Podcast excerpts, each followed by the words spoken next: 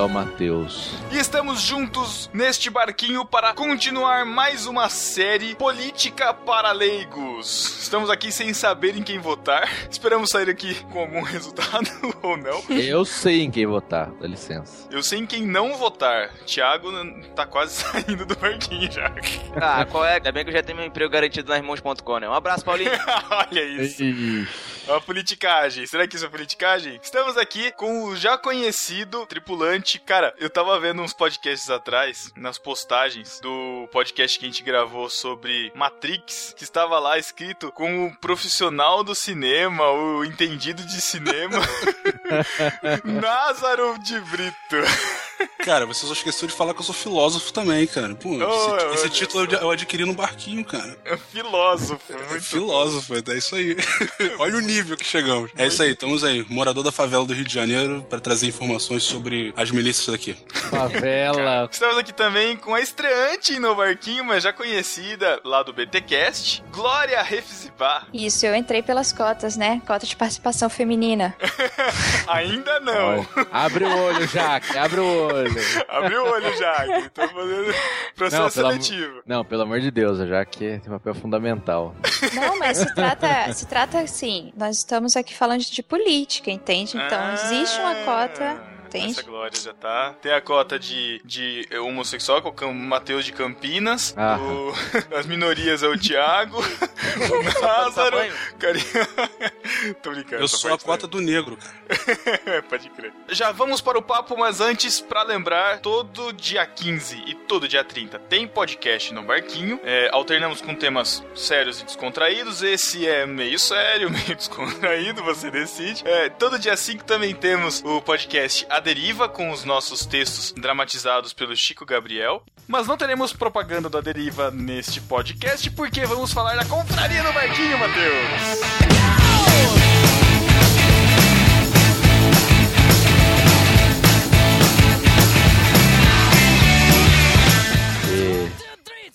Que empolgação. No dia 15 do 11 nós fazemos 3 anos de idade de podcast que estamos aqui nessa podosfera linda, maravilhosa e faremos um encontro presencial na cidade de Campinas, na igreja do Nazareno. não E é do lá- Názaro, é a igreja do Nazareno. Exatamente. Nós nos encontraremos lá, mas nós queremos saber se você vai vir encontrar com a gente. Então você tem que entrar nesse link que tá aqui na postagem, bit.ly barra NB3 anos, e você vai se inscrever lá pra gente saber se você vai comparecer com a gente. Ó, vai ter irmãos.com, vai ter Achando Graça, vai ter camisetas do Virá, você vai poder se hospedar na igreja, ficar lá tipo acampamento, acampar dentro, saca? Todos os clichês possíveis de, de- da cristandade vão estar presentes neste maravilhoso encontro. Além não de outros podcasters, né? Exatamente, você vai poder conversar com a gente, a gente vai fazer podcast ao vivo lá, a gente vai conversar com todo mundo, vai ser uma... Vai ter painéis, vai, Vai ter... Vai ser... Vai ter até gincana bíblica, cara, pô, que maneiro. Vai ser a Gospel Party. Gospel Party. Campus Gospel Party. então é isso, se inscrevam nesse link agora, porque a gente precisa saber quantas pessoas vão ter pra preparar o rango, o bobó de frango lá, estrogonofe pra galera comer tudo. E se inscreva, por favor, vamos voltar para o podcast agora.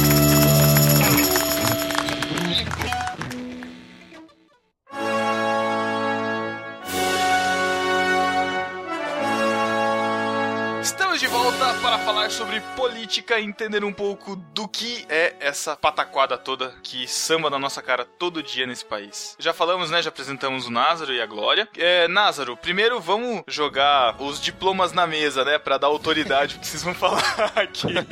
Currículo. É, vamos lá. Názaro, você é professor universitário, olha que coisa mais chique. Eu dou aula de auditoria na, na UFRJ, também sou, sou auditor numa uma empresa de navegação, uma multinacional espanhola. Mas a minha base política foi, desde moleque, eu já, já venho atuando em partidos mais da esquerda, a gente, depois a gente vai falar sobre isso um pouquinho, é, como PSTU, PCB e PT. Fui militando por esses partidos. Uhum. E agora eu tô por aí, não militando mais por partido nenhum, mas continuo na, com a esperança de que a política no Brasil pode trazer algum benefício para a população em geral. Legal. Quando você falou que você é, é auditor, uh, você, já, você já participou daqueles sorteios de carta dos programas de TV do lado, assim, conferindo? Não, ué, não. Que piadinha, Thiago Ibrahim. Não, mas, mas isso não é piada, não, isso é sério, cara. Eu, eu nunca participei, mas já, eu tenho amigos que já participaram, inclusive Caraca, da, da- sério? Sério, é da, daquele sorteio da, da, da Mega Sena. Inclusive é a BDO que faz, a BDO Brasil. Cara. Caramba, olha aí. Caramba. E os caras fazem o quê? Eles só conferem se a carta tá certinha? É só aquilo ali na O cara frente? dá uma um olhadinha trabalho? ali. É o dinheiro Tipo, mais ah, fácil do mundo, né? Dinheiro mais fácil de ganhar, né? Não, cara, que é o o auditor, ele tem fé pública. Então o que acontece? Você, por exemplo, você quer. É como se fosse um cartório, digamos assim. Você quer ter certeza de alguma coisa, você contrata um cara que é totalmente imparcial pra esse cara te atestar pra você qualquer coisa. Você tem auditor contábil, tem auditor de medicina legal, você tem um monte de tipo de auditoria, auditoria e perícia. E, por exemplo, esse caso da, da Mega Sena, normalmente é auditoria contábil. Não contábil, mas auditoria das Big Four ou as, ou as Big Five que fica aqui no Brasil, que é a KPMG, Deloitte, Ernst Young, Price e a BDO que vem aí por trás de- dessas quatro. E normalmente, aqui no Brasil, por uma questão de politicagem, a BDO é uma das empresas que, que atuam aí nos- nos- no- nas empresas públicas do Brasil. Que o dono deve ter algum parentesco com algum político. Hum, Bom, não sei se o dono tem parentesco, mas eu sei que eles são muito ligados ao PT, o dono da, da BDO. Entendi. E você também tem alguma relação com economia, não tem, Názaro? Ah, a minha faculdade, né? Eu, eu, eu fiz ciências contábeis, então a gente tem um monte de cadeiras na universidade de, de economia. Mas eu na verdade é porque a, a auditoria que eu fazia numa empresa que eu trabalhava, a gente trabalhava com o mercado financeiro. Certo. Então acabava que eu era totalmente ligado com o mercado financeiro, com bolsa de valores, fundos de investimento. E acabou que eu fiquei nesse, nesse mundo aí por, por longos três anos, mais ou menos. Entendi, entendi. O que mais me impressiona é que se você ler os comentários do, do Názaro, eu ia falar Lázaro, cara, você não percebe que uma pessoa com esses cargos assim tão sérios. Uma pessoa estudada, né? Uma pessoa culta. Agora imagina eu que sou amigo. estão se surpreendendo aqui. Agora imagina eu que sou amigo desse cara desde a infância. E o Thiago aí, não crescendo na vida, só YouTube, jazz o dia inteiro. Caramba, hein? Cada Mas um o tem o que merece, né? O Thiago é o contrário, cara. Aí na vida, na vida aqui fora, ele é todo assim, todo pimpão. Aí chega na internet e quer bancar de. ele, ele quer bancar de, de, de radical rebelde, entendeu? Ai, ai, Legalista, Legalista rebelde. rebelde. Muito Legalista bom. rebelde. Muito bom. A Glória também tá aqui com a gente. Ela é formada. Deixa eu fazer uma pergunta. cor- cortando totalmente, não, mas. é que eu fiquei uma dúvida. Hefzibah é nome? Ou é, É nome. Epsibá. Nome? É porque ele tem um significado hebraico, não tem um negócio assim? Tem. Qual que Tem. é? Significa meu prazer está nela. É nome ou sobrenome? Sobrenome. Olha, Hum, que eu já vi na Bíblia, eu acho. Isso, Ah, é? Isaías 62,4. Caraca, que maneiro, cara. Eu Não sabia Eita, disso. cara. Não, eu o mais impressionante é 100% o Matheus disso. saber disso. O Matheus é muito. Eu sou estudioso. Estudio... Esses dias colocaram um comentário no barquinho lá, falando assim: o Matheus se sente muito bem transitando pela teologia e tal. Nossa, o Matheus ficou todo cheio. Primeiro dois anos de podcast, só agora que alguém percebeu isso. Putz. Parabéns, Matheus. Tá de parabéns, É. Champs. Voltando. Voltando agora a Refzibah, né? Explicado o nome, que despertou curiosidade no Matheus. Ela é formada em Direito, né, Glória? Isso. E vo- você já atuou na área em alguma coisa específica, assim? Não, não depois de formada, né? Só Aham. durante o tempo de estágio. Estagiei no Ministério Público. Uhum. E aí desanimou de vez, né? Ah, legal. E hoje você faz trabalho com tradução e com design, é isso, né? Isso. Beleza. Depois deixa o link aí, fica o seu portfólio, se alguém quiser se interessar. Tem a concorrência do SAS aqui na postagem, mas não tem problema, a gente coloca mesmo assim. Então, então é isso. Apresentados os nossos convidados profissionais no ramo, vamos partir para tentar explicar o que é política.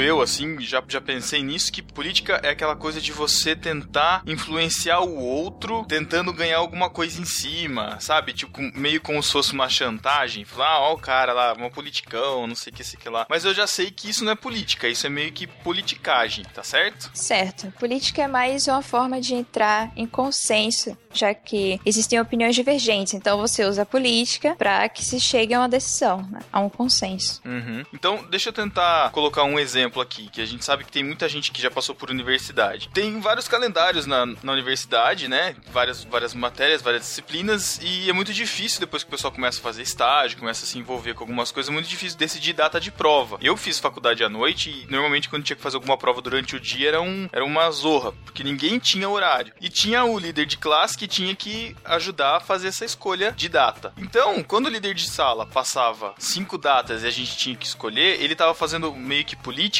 posso dizer assim? Ou não? Estava. Sim? Por que não?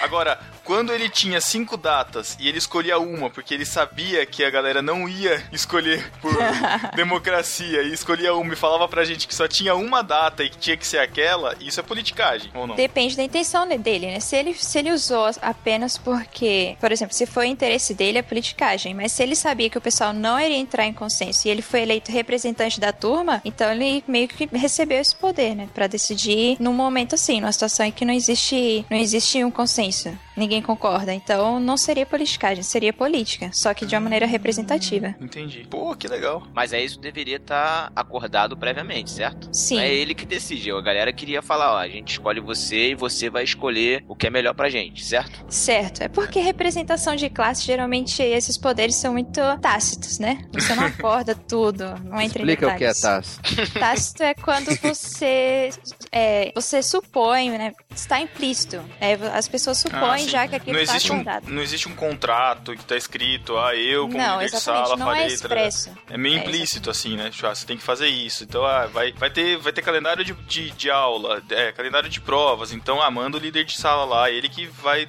vai arranjar. Ah, vai ter não sei o que lá. O líder de sala vai na reunião lá do conselho docente, discente e tal. É mais ou menos isso. Exatamente. Entendi. Legal. É, inclusive isso remete pro início do termo política, né? Que vem lá do grego. Olha aí, agora falar. aí vão ter, ter comentado o pessoal falando que o Matheus transita bem pela política. o Matheus tergiversa bem pelos vários temas da, das linguagens Só. antigas. Não, então, vem lá da. O termo foi empregado lá na, na Grécia Antiga como politeia, que era todas as normas referentes à polis. A polis era tipo a cidade, o estado, né? O então tudo era regido por essa politeia. Uhum. E aí surgiam-se as discussões a respeito delas, né? E as pessoas que tinham essa influência. E aí isso, isso vai ser bastante discutido, por exemplo, por Platão, Aristóteles. Inclusive, Platão tem o livro A República, né? Quer dizer, tem, uhum. hoje né, a gente tem esse livro à disposição, que o original é politeia, discutindo sobre a política, né? Da, da nação. E são várias coisas ali que você vê ainda conceitos presentes hoje. Então, né, antes de, de Jesus já, já se discutia isso. É, e a célebre frase do Aristóteles é: o homem é um animal político. Hum. Célebre frase que 5% da população conhece. Nem 5, cara. Nem Não, cara, todo mundo, todo mundo sempre, papo, quando você começa a conversar com alguém, sempre tem um que solta essa, essa frase. Ah, o homem é um animal político. Tipo Názaro. cara, tem cara que. O Názaro é um animal só. Não, o engraçado é que eu tava aqui, eu ia, eu ia citar esse negócio aí, o Thiago acabou tomando de mim, seu ladrão. Ladrãozinho. Vossa, seu Vossa, ladrão. Excelência, Vossa Excelência está me ofendendo. Não, o que eu ia falar é que a gente pode aprofundar até um pouquinho mais essa, essa discussão aí quando a gente trata dessa frase aí do Aristóteles. Porque ele vem dizer que não só quem está mandando, digamos assim, está fazendo política, mas todos nós que estamos, inclusive, sendo, sendo mandados, a gente também está fazendo política.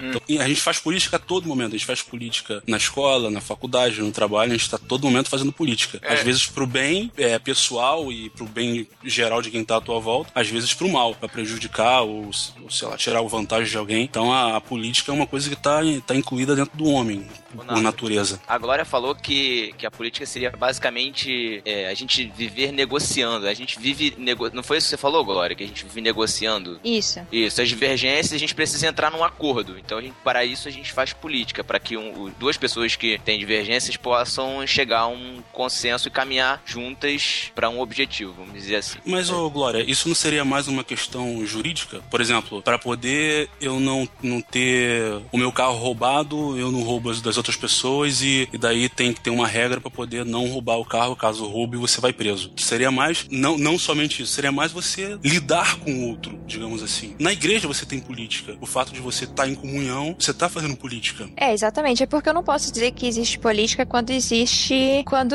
já as pessoas do zero já concordam. Por exemplo, se eu concordo com você, sei lá, vamos dizer sobre as armas, que toda pessoa deveria poder ter armas e tal. Apoiado. Se a gente já concorda, então não política. Agora, quando a gente chama uma terceira pessoa porque essa decisão vai influenciar uma outra pessoa e ela discorda de mim, então a gente tem que entrar num acordo. Como? Através de política. Pode ser convencendo a outra pessoa ou então negociando. Uhum. Mas aí na Coreia do Norte, por exemplo, não teria política? Não.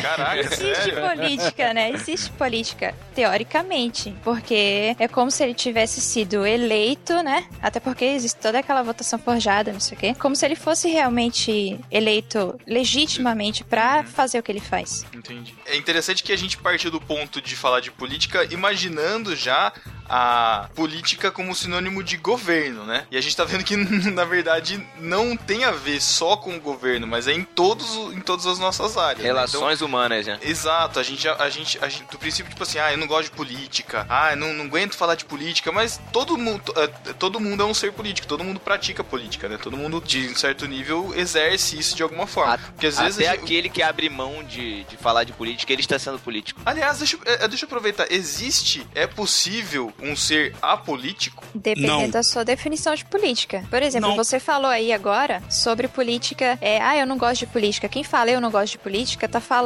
desse sistema que nós temos tal. Tarará. Então ele uhum. pode ser apolítico porque ele é totalmente avesso e não se relaciona e não discute e pra ele tanto faz. Agora, ah, tá. na definição que a gente tá dando aqui, não. Entendi. Mas o fato dele se abster de participar do processo, como dizer assim, ele também não faz parte do processo? Sim, faz. Então, é, isso, eu acho que foi ele... isso que o Glória falou, não é? Ele, mesmo ele, ele sendo contra a política, ou sendo. Ah, por exemplo, vou votar nulo. O cara tá fazendo política. Ele tá, uhum. tá falando, não, eu, eu, discordo de tudo e tô revoltado. É. Tá fazendo política. É, eu é, discordo, não, discordo não... de tudo que tá aí. É. é uma forma de fazer política. Sim, entendi. É.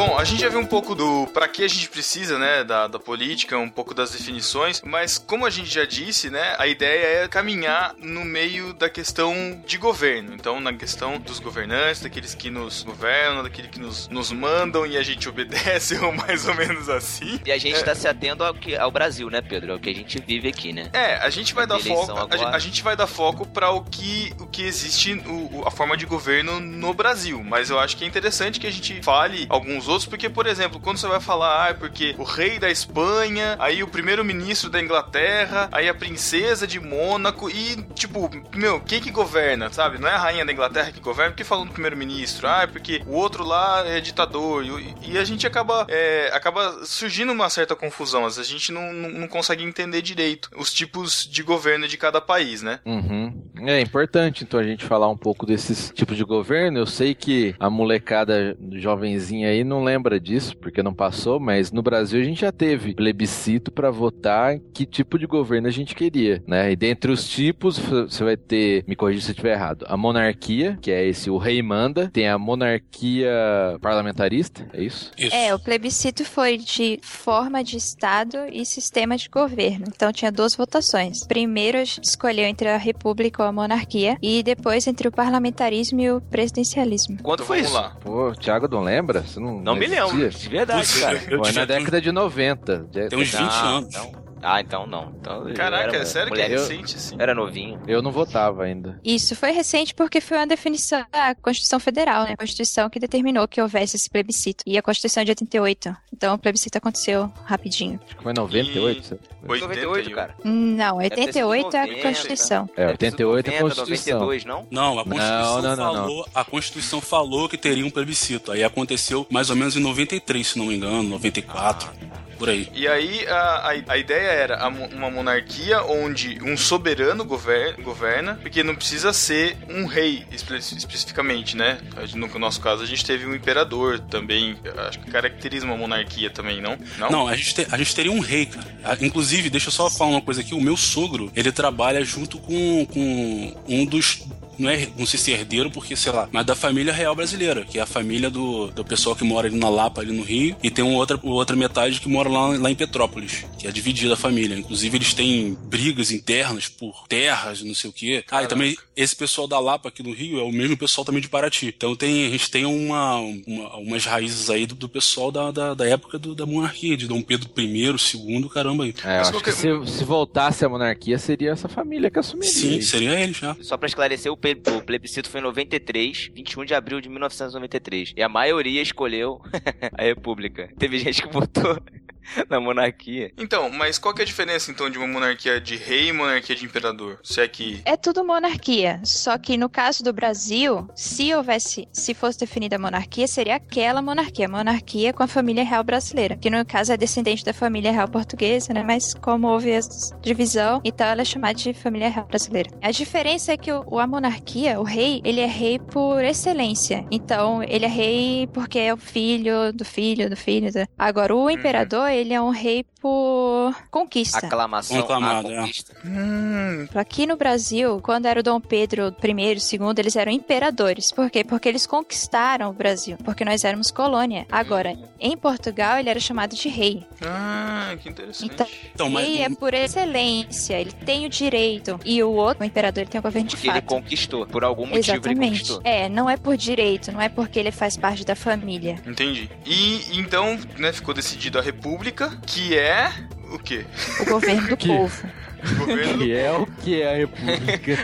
Eu vivo Não. numa república e o que que é? Não, porque tem. é, qual que é a diferença de república pra, pra democracia? Ou a democracia, o sistema de governo da república? Como é que funciona isso? É uma É boa porque pergunta. são duas classificações diferentes. A, Hum. a monarquia e a república são a forma do Estado. Então, por exemplo, a rainha lá na Inglaterra, ela é teoricamente dona das terras da Inglaterra. Agora, Uhum. o Brasil, como é república, a nação pertence ao povo. É coisa do Ah, povo. Tá. É coisa pública que significa república. Exatamente, é. Aí agora você tem o sistema do governo, que no plebiscito também foi votado, que a gente deveria escolher o parlamentarismo ou o presidencialismo. Se o pessoal tivesse Uhum. escolhido monarquia, ele poderia ser uma monarquia parlamentarista ou então monarquia presidencialista. Hum. A república poderia ser parlamentarista ou presidencialista. Tá, só, só voltando, mas de qualquer forma, se tivesse escolhido monarquia, é, o monarca, o rei, ele, ele governaria? Não, porque a gente não deu essa opção de ele ser absoluto. Ah, entendi. Aí seria uma monarquia absolutista. Aí ele também governaria. Além dele ter o poder, dele ele ter posse do, do Estado, ele também governaria. Como Vê todas as como monarquias faz- no mundo, né? E é, não todos, não, né, não, mas nem todas. Tem? Tem Mas- monarquias que o rei manda mesmo, cara? boas. É, não, eu não Na sei. Inglaterra, por exemplo, não. É a, a Ah. família real é só Ah, ainda- fachada, né? Inglaterra tem um parlamento, né? Então. O... Eu acho que Eu não sei Mônaco. tem. Mônaco Não. não. ah. Aqueles países árabes lá, tem uns, tem uns caras lá que são. Eles são os reis e eles mandam em tudo. Ah, sim. Alguns É, países O árabe, o árabe também. sempre manda em tudo, né? É, da África também. Da África, inclusive, eu não lembro agora, o da República do Congo, se não me engano, é, o cara ele era. Não sei, se, não sei se ele é imperador, rei, alguma coisa assim. O cara, as pessoas tinham que ajoelhar pra falar com ele. Caraca. Justo, Isso. acho justo. Acho justo. Ser imperador ou rei é o mínimo que se, se- se espera das pessoas, né? É, mas, pô, agora, esse ano, esse ano, cara, 2014, E aí a gente tem as formas de governo, então, desse plebiscito, que foram o parlamentarismo e o presidencialismo. O parlamentar, o, o parlamentar, existe um primeiro-ministro que tá à frente. E no presidencialismo, o presidente. Mas qual a diferença entre os dois? Porque pra mim parece que é só o nome de... Ah, totalmente de fora, parece que é só o nome do cara que tá comandando tudo, entendeu? Qual que é a diferença? Então, é assim. Eu até confundi. O nome é forma de governo para monarquia e república e sistema de governo para presidencialismo pres- e, for- e parlamentarismo. Então, o parlamentarismo, o corpo principal de decisões executivas é o parlamento. Então, é um grupo de pessoas e não só um chefe, como no Brasil, que nós temos um presidente. Uhum. Só que É, Existe um que é escolhido porque ele tem que ser o chefe daquela casa. E ele é o maior negociador das forças dentro daquela casa parlamentar. Que é o Uhum. primeiro-ministro. Mas, mas se não me engano, Isso. o presidente não tem poderes limitados. Aliás, muito poucos poderes. Mas, por exemplo, o presidente tem poder de veto, né?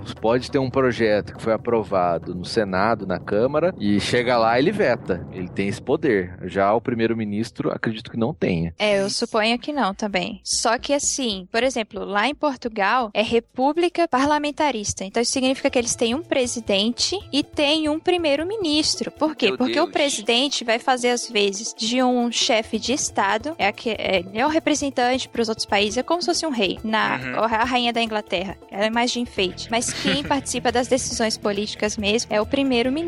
Por quê? Porque é uma república parlamentarista. Caramba. Tinha que ser É, mas- Portugal, né? Só que- Muito inteligente, né? Deus. Imagina Mas aqui aqui a gente com o Brasil- primeiro-ministro do PSDB e um presidente do PT. Ia ser muito legal, né? Mas aqui no Não. Brasil, senhores, aconteceu algo parecido, principalmente no primeiro, no primeiro governo Lula. A gente tinha o Lula, que era o presidente, e tinha o ministro da Casa Civil, que era o Zé Disseu, que era o cara que coordenava toda essa. Bem lembrado, hein, Naso? todas as manobras políticas que ocorriam no Brasil. Então o ministro da Casa Civil ele acaba se tornando esse, essa questão que a Glória acabou de falar. Até porque Inclusive, o Lula é- vivia viajando pra cima e pra baixo, né? Como um rei. Mas, mas, é, tinha tanto poder que a Dilma era ministra da Casa Civil. É, a Dilma É. era ministra das Energias e depois passou pra Casa Civil. É, quando aí ela já tava Em vias ela- de se, de, de, de se, se, candidatar. ser candidata, né? né? Pra Isso. mostrar realmente esse poder, porque a Casa Civil é esse que coordena os ministérios ali dentro, se não me engano, né? Exatamente. Eu tenho até um caso pra contar. Eu tenho um amigo que ele, ele era do serviço secreto do, Caramba! é, do Lula. O cara. Caraca, cara, serviço secreto do Lula. Não, não é serviço secreto, o cara é parecido. Ele, ele ficava andando pra onde o Lula ia, ele ia atrás. Ele era meio que segurança do Lula. Então, assim, o Lula e o Lula ia pra República do Congo. Esse, inclusive, esse negócio da República do Congo foi ele que me contou. E Lula ia pra lá pra República do Congo, ele chegava dois dias antes, preparava o lugar, essa história toda. E ele tinha um- uma. a- o gabinete da Agência Brasileira de Inteligência, a ABIN, é, fica no, no quarto andar ali da, da onde ficam os, minis- os ministérios, inclusive o Ministério da Casa Civil. Esse, esse escritório que ele ficava, ficava no centro. E do- De um lado, de uma ponta, ficava o Ministério da Casa Civil e da outra ponta ficava o Ministério da. Como é que chama? Desculpa, o Ministério da Marina Silva, que ela, que ela era? Meio Ambiente É meio ambiente. Ficava o Ministério do Meio Ambiente. E aí teve uma vez que a Dilma, que a Marina Silva, querendo conversar com a Dilma sobre essa questão de Belo Monte, não sei o que, disse que ela foi lá falar com a Dilma para que de alguns entraves, não sei o que. Só que ele não viu essa, esse momento dela chegando lá. Ele só viu o escândalo da Dilma gritando com a Marina Silva, colocando e a Marina Silva é magrinha, baixinha, pequenininha, gritando: "Não, porque você vai ter que fazer o Belo Monte, vai ter que não sei o que", botando a Dilma pra, pra correr. Aí agora é isso tudo é é uma aparência que eu tô abrindo, né? Agora a, Dilma, a Marina concorrendo de igual para igual na, na corrida presidencial com a Dilma. Isso é muito interessante. Política Pois da é. voltas, né? É. Vocês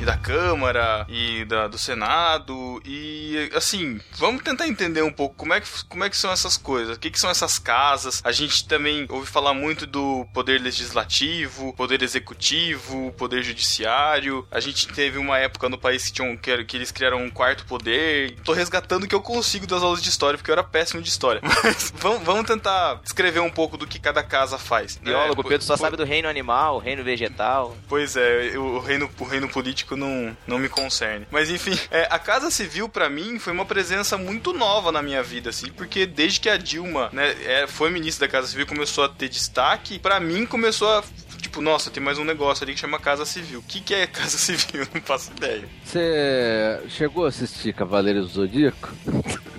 Caraca, isso sim, muito, muito. Então as casas você vai subindo. Até chegar no Senhor do Inferno. Aí é a Dilma. Caraca. Nossa. Meu Deus, cara.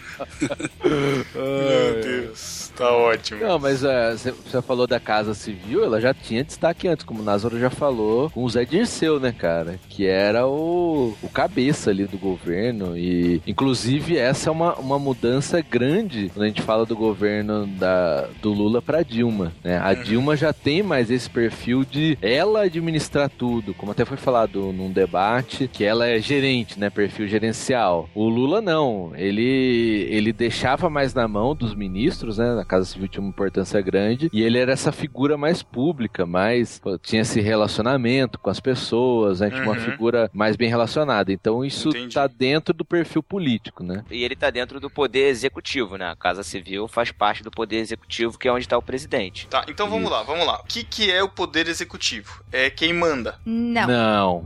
Tá, então vamos lá. Essa é a questão. Bem, o poder é, é um só, só que existe a divisão em três por causa das funções, para Uhum. que um órgão não mande sobre os outros. Então se divide em três para que eles fiquem supervisionando um ao outro. Então, aí tem o poder executivo, o poder legislativo e o poder judiciário. Por quê? Porque existem as funções legislativa, que é criar leis, a função executiva, que é de administração, e a função judiciária, que é de dizer o direito. Dizer o que naquele caso é a lei. Qual é a lei Uhum. que é aplicada, de que forma deve ser aplicada. Todos esses três poderes, de alguma forma, eles exercem todas as três funções. Por exemplo, quando o presidente cria uma medida provisória, é, ele está exercendo uma função legislativa, apesar de ser poder executivo. Então, o nome desses poderes se relaciona a cada uma função porque ela é a função predominante daquele poder. Mas não Entendi. significa Então- que ele só é aquilo, né? É, ele não, ele não só é aquilo. Se, se por exemplo, um, é, um tribunal abre concurso, um tribunal regional do trabalho abre concurso para novos funcionários, é, ele está exercendo função executiva naquele momento, é uma administração. Ah, Exatamente. Ah, interessante. Exatamente. Não, não sabia disso, não. Interessante. Aham, Mas- mas a predominância ali vai ser é, judicial, né? Ela vai julgar as causas, mas também essas causas são julgadas baseados nas leis que são criadas, né? Exatamente. Então, então o poder, ele meio que é, não submete, mas ele interage com o outro, complementa, né? Isso, quando você fala do- né? Isso, quando É você tipo fala a trindade, do ST... né? Não, não, pelo amor de Deus. Por isso, quando se fala do STF, né, que é sobre- o Superior Tribunal Federal, que até um tempo atrás era o presidido pelo Joaquim Barbosa, e muitos atritos também por causa do perfil dele, que ele tinha um perfil mais político, um perfil mais. Não sei se político, todos ali tem, tem que ter um pouco de perfil político, mas ele, ele entrava um pouquinho mais em outras questões, o que deixava os outros poderes um pouco incomodados, né? E até pela questão dele ser uma figura mais pública, aparecer mais pro público, né? Pela sua forma de agir. Mas eh, eles estão ali como no poder judiciário. Uhum. É, e inclusive quem indica o- esses ministros do, do Supremo Tribunal Federal é o Poder Executivo. Inclusive É, o a Joaquim gente não- Barbosa. a gente não vota, né, no- nos juízes, né? É, exatamente. Não, inclusive o Joaquim Barbosa foi colocado lá pelo PT, por isso a revolta de quando ele votou contra a absolvição do, do, do dos mensaleiros, por isso que causou toda essa revolta aí no, no, no governo, porque quem colocou lá foi o Lula, entendeu? Então ele criou-se uma revolta absurda. Tanto que ele, ele, ele saiu, assim, ele poderia ter ficado um pouquinho mais, mas ele saiu por todas essas, essas pressões Essa pressão, essa né? pressão que, que, o- que, o- que todo a população tava fazendo nele. A população em termos, né? Em A favor população- dele, né? Em favor dele e que pressionava o executivo como um todo, né? O outro poder que a gente acabou não falando é o poder legislativo, né? Composto de duas casas, que é o Senado e a Câmara dos Deputados, certo? Certo, na Sim. esfera federal. Na Isso, esfera na esfera federal, federal. exatamente. Ah, Nos não, estados é ah. Assembleia Legislativa, Assembleia Legislativa. e na cidade é a Câmara. Câmara dos Câmara- Vereadores, isso aí. Isso. Tá, então pera, então pera, então pera. Senado, senadores, ok. Senadores, Câmara dos é. Deputados, deputados federais. Deputados Federais, isso, Isso. aí. Aquele que você Assembleia- bota com quatro dígitos. Até ele vai falar disso depois. Thiago. É. É, a, uni- na- a única diferença, deixa eu falar só a diferença que Tá. o senador, é, como a gente está em época de eleição, né? O senador a gente vota para ele ficar oito anos no, no poder, no, no poder, né? Exercendo, exercendo o cargo. função, tá. Então, é, e, e depende também do número. Esse ano, não sei agora se em todos os estados, pelo menos aqui em São Paulo, é Aqui um no Rio senador. também. E um É, só. Aqui no Rio também. É, é igual para o país inteiro. Uma vez dois, na outra vez um, Na na outra outra, um. vez dois. Exatamente. Mas é sempre três por estado? Sim, porque assim, a diferença entre o Senado e a Câmara dos Deputados é que a Câmara dos Deputados é a representante da população, do povo mesmo. Por isso que São Paulo tem um número de deputados incrível. Por quê? Porque a população de São Paulo é a maior do país. Proporcional, né? Exatamente. Hum. O, então, a Câmara dos Deputados é representante do povo, mas o Senado é representante dos estados. Por isso que todo estado tem três. Porque eles estão igualmente ali como unidades federativas. Todos valem o mesmo que todos. Então, cada um tem Menos três. o Acre. É, não, inclusive o Acre, absurdamente. Exatamente. O Acre Todos tem três estados. senadores, deve ser os três habitantes de lá. Vai ter três senadores e a presidente, né, cara? É, pode E é, crer. cara. Ou não, né? Vamos- É ou né? não. É, mas qual que é a diferença do que cada um decide? Do que a Câmara decide, do que o Senado decide? No final das contas, praticamente nenhuma. Porque quando se cria leis, elas acabam passando pelas duas casas. Uhum. Entendi. Então, vota na, se começou na Câmara, aí depois vai para o Senado, depois volta para a Câmara. Tem uma não ordem de subida, assim, tipo, Não. passa primeiro pela Câmara, depois vai pro Senado. Não, Não, é porque quem- depende quem criou de a quem lei começa. vota. É, né? Começa Entendi. com quem criou, né? É. Ah, entendi, entendi. Tá legal. E aí, então, voltando. Então, o E Senado aí vai pro presidente, né? Daí É só pra- é pra lembrar- sanção. Só pra lembrar rapidinho que o Senado e, e- o Senado e a Câmara são parlamentos mesmo. Então eles são responsáveis por formular, pensar nas leis, né? São os representantes eleitos pelo- pela, pela população. É, as leis é a, a nível federal, né? É, Então Isso. também, também influencia e tem influência nas cidades, tem influência nos estados. Sim, sim. Por isso essa representação. Tá. Então tem isso, mas, mas a, a ideia é leis federais, né? Eu duro que Tá. aí vai entrar também medidas provisórias, né? Que acaba beneficiando uma outra coisa. Só É, uma mas- curiosidade, só uma curiosidade. Na China, o parlamento é chamado de Assembleia do Povo. Né? Pois é, né? E aí, continuando, né? Então tem o Senado e a Câmara dos Deputados, formados por senadores e deputados federais, respectivamente. Nos estados, Assembleia Legislativa, é isso, né? Com os deputados estaduais. Isso. Tá, e nas cidades, a Câmara dos Vereadores com os vereadores. Tá, legal, beleza. É, isso, é. E, ah, e nos estados, né, a gente tá também nesse ano, a gente vota o governador e o deputado estadual. Então Uhum. troca tudo, né? E aí, daqui dois anos, a gente vota só a nível é, municipal. E aí só o vereador, os vereadores e o prefeito. Tá, então, via de regra, nas eleições, nós votamos sempre para que um representante fique no poder durante quatro anos, exceto o senador, que fica por oito anos. Isso. Exatamente. Tá, legal, beleza. Até a reforma política ocorrer. Se Deus quiser. Ai, meu Deus. Que aí é uma outra história.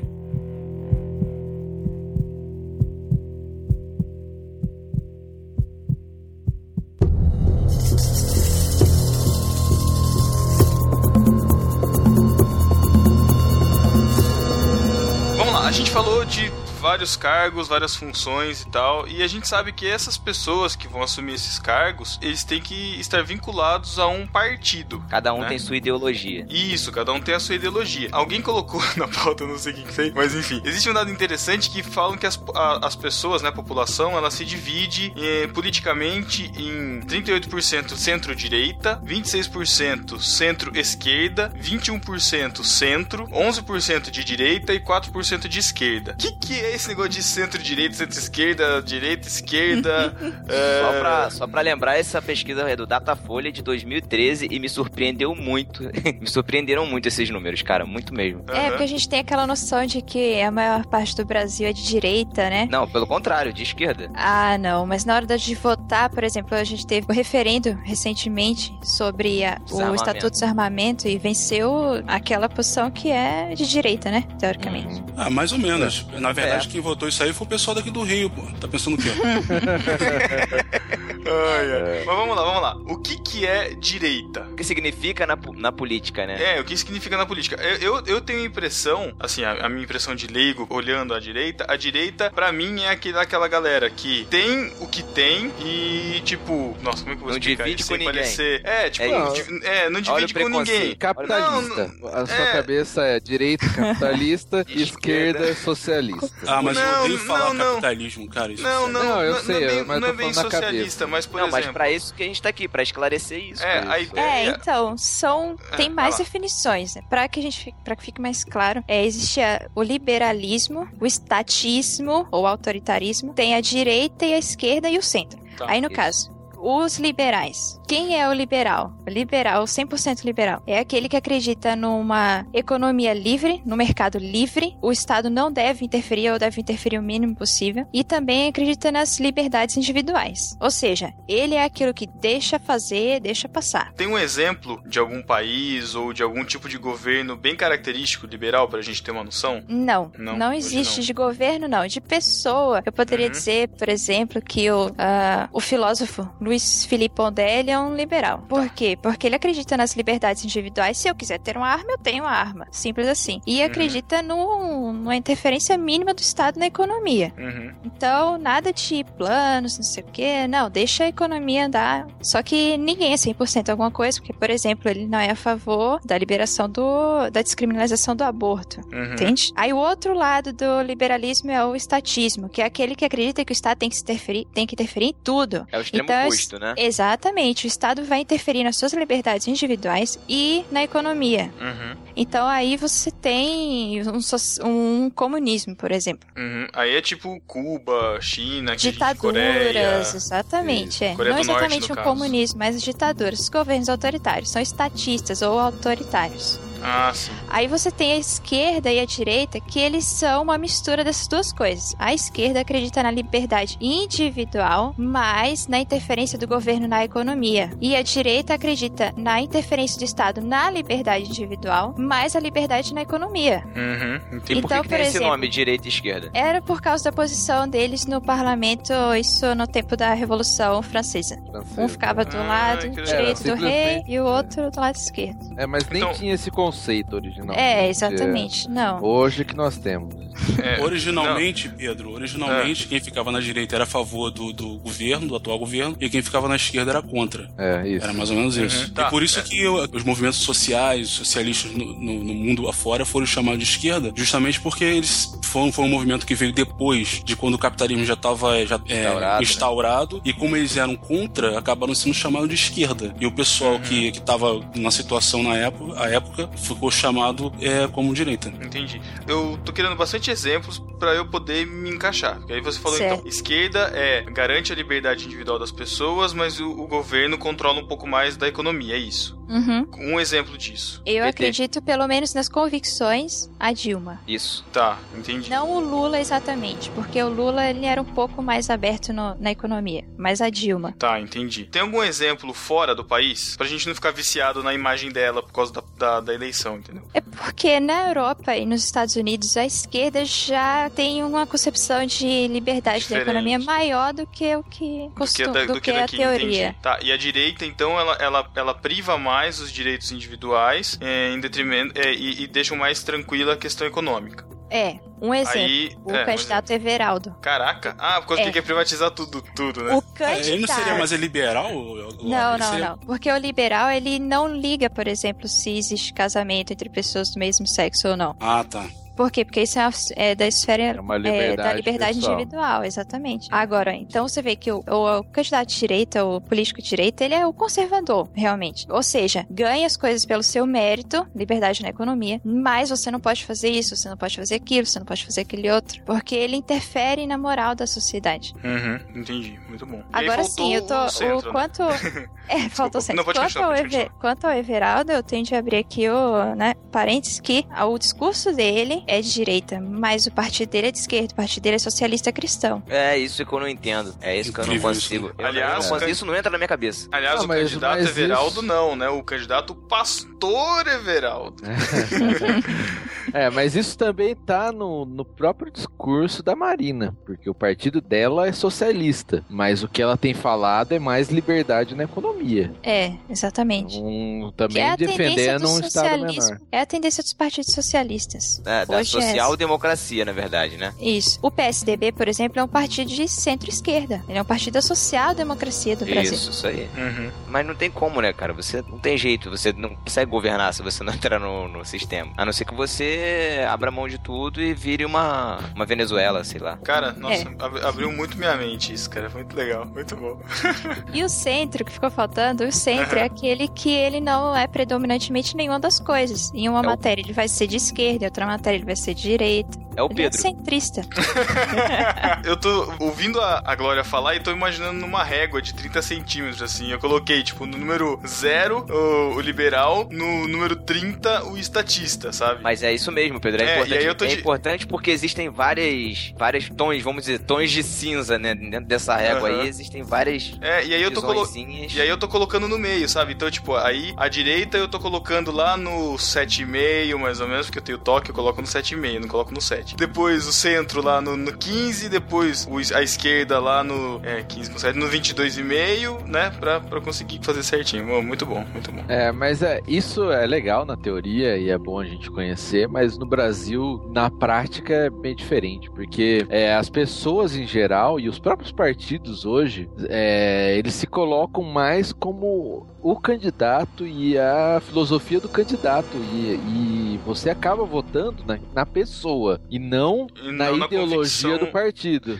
Mas quem Apesar, governa é o partido. Então, apesar que quando você vota, você tá votando numa legenda que, teoricamente, você já Sim. tá votando no partido. Apesar de você estar Sim. escolhendo a pessoa, no caso do, do presidente, vamos supor, né? Você tá escolhendo um determinado candidato, mas você também tá levando pontos pro, pro partido que às vezes não, nem tem a ideologia do, do candidato. Mas hoje mistura muito porque um, um candidato de, de direita ele acaba tendo que é, ter conceito de esquerda também na, no, no discurso, nas políticas dele e vice-versa, porque Uhum. senão ele não consegue se eleger. Exato, exato, é o que todo mundo tá fazendo, por exemplo, no último debate. Ninguém se atreveu, na verdade, nessa eleição, ninguém tá se atrevendo a mexer no Bolsa Família, por exemplo. Todo mundo promete que vai melhorar o Bolsa Família, É, que vai transformar ampliar, que vai. ampliar, sei Não, o que, não, o Aécio fala assim, Neves, o Aécio Neves falou que não vai ampliar, ele falou que vai manter e vai criar é, condições para as pessoas que recebem hoje o Bolsa Família deixem de receber. Que na verdade essa é a ideia de um, de um programa assistencialista. Você É, A pessoa tá morrendo de fome, você dá o que a pessoa comer, dá algum tipo de, de profissionalização à pessoa, a pessoa começa a trabalhar, começa a produzir e ela tem- vai ter condições de, de produzir seu próprio alimento, digamos assim.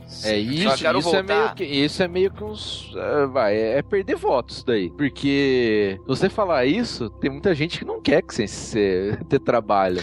Mas a maneira. Mas aí é a benefício. Maneira que ele vai falar. Ele não vai falar que ele vai cortar o benefício, ele vai falar que vai manter. Mas e ele tal. falou dessa forma, o que já afasta Ah, uma boa Ah, parte da, da população de votar. Matheus, eu vou te contar um exemplo aqui da minha tia, cara, que final de semana passado eu tava conversando com ela e é exatamente isso. Ela falou que categoricamente que ia votar no garotinho aqui no Rio de Janeiro. Eu não vou falar se eu vou votar ou não, até porque eu ainda não me decidi em quem vou votar em, pra nenhuma esfera. É, e ela falou: eu vou votar no garotinho, porque eu preciso que o cheque cidadão volte. O cheque cidadão é o Bolsa Família Carioca. Eu virei pra ela e falei assim: Ô tia, vem cá, não seria mais legal se você pensasse? Aí eu falei pra ela: obviamente o garotinho não tem poder de criar ou de legislar sobre isso, de trabalhar com isso. Mas não seria melhor você pensar em ter condições de pegar o teu salário que você recebe como de viúva e chegar no mercado e conseguir fazer uma boa compra, ao invés de ficar dependendo de uma esmola do governo? E aí eu fui conversando com ela essas coisas, no final da conversa ela virou pra e falou assim: Cara, você tem total razão, eu não preciso do bolso do, do cheque cidadão. O que eu preciso realmente é que meu salário dê pra comprar as coisas. É, e, tipo, com um discurso simples, você descontro- desconstrói uma ideia é, que, foi, que foi dada à, à, à massa popular, uma ideia populista, você consegue desconstruir isso. É só você mostrar pra ela que os fundamentos dessa Bolsa Família assistencialista eterna é nulo. E pelo contrário, é até ruim pra, pra, pra economia. É, ele é ruim, péssimo pra economia. Péssimo o pi- pra quem, péssimo para quem recebe e péssimo para as outras classes também que não, não usam, não, não recebem isso, né? Você onera cada vez mais a economia em favor dessa política assistencialista. E quando a E gente aí fala eu- isso, tem que ter cuidado de falar que não, a gente não é contra você ajudar, as outras pessoas. pessoas, isso. É, a é- questão é que o governo ele tem que governar pra todos. Então, se se você tá, é, se você tá favorecendo um e, e deixando de favorecer outro, você tá sendo politicamente injusto. Por exemplo, hoje, quem a.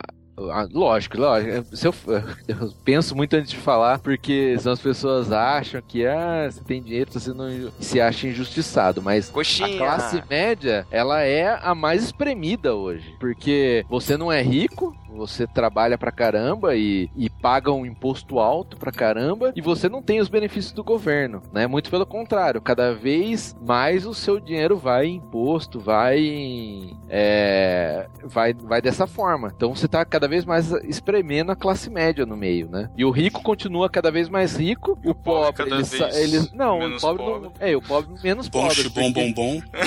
Era isso que eu ia puxar. Antes da gente terminar o papo do. Antes da gente terminar o papo de, de ideologia, de direita e esquerda, eu queria deixar uma dica pro pessoal aí que não sabe se é de direita, se é de esquerda, se é liberal ou se é antiliberal. Tem alguns testes na internet que vale a pena você fazer, que chama de politicômetro. Então você preenche lá de acordo com as perguntas que o teste vai te dar, de acordo com as suas ideologias, ele vai definir pra você se você é de direita, de esquerda, se você é antiliberal ou se você é liberal. Então a gente vai deixar os links aí, são dois testes. Você escolhe, ou pode fazer os dois, ou pode fazer um que você escolher. Aí você vai definir se você é de direita ou se você é de esquerda. certo. Tem Vamos o lá diagrama falar. de Nolan também, desculpa. mas- Ah, desculpa, é Glória. não, não, é pode mesmo. falar, pode falar, pode falar, Glória. Não, era só pra o Thiago é, lembrar de colocar o link do diagrama de Nolan. Ah, É, mas- aquele lá do Cavaleiro É um das teste Trevas. Também. Nossa, Ah. Matheus, eu vi essa vindo. se você vota em vota City ou não, né? Ah, Eu Tá quero aquele sistema de governo. Ótimo, né? Tá bom.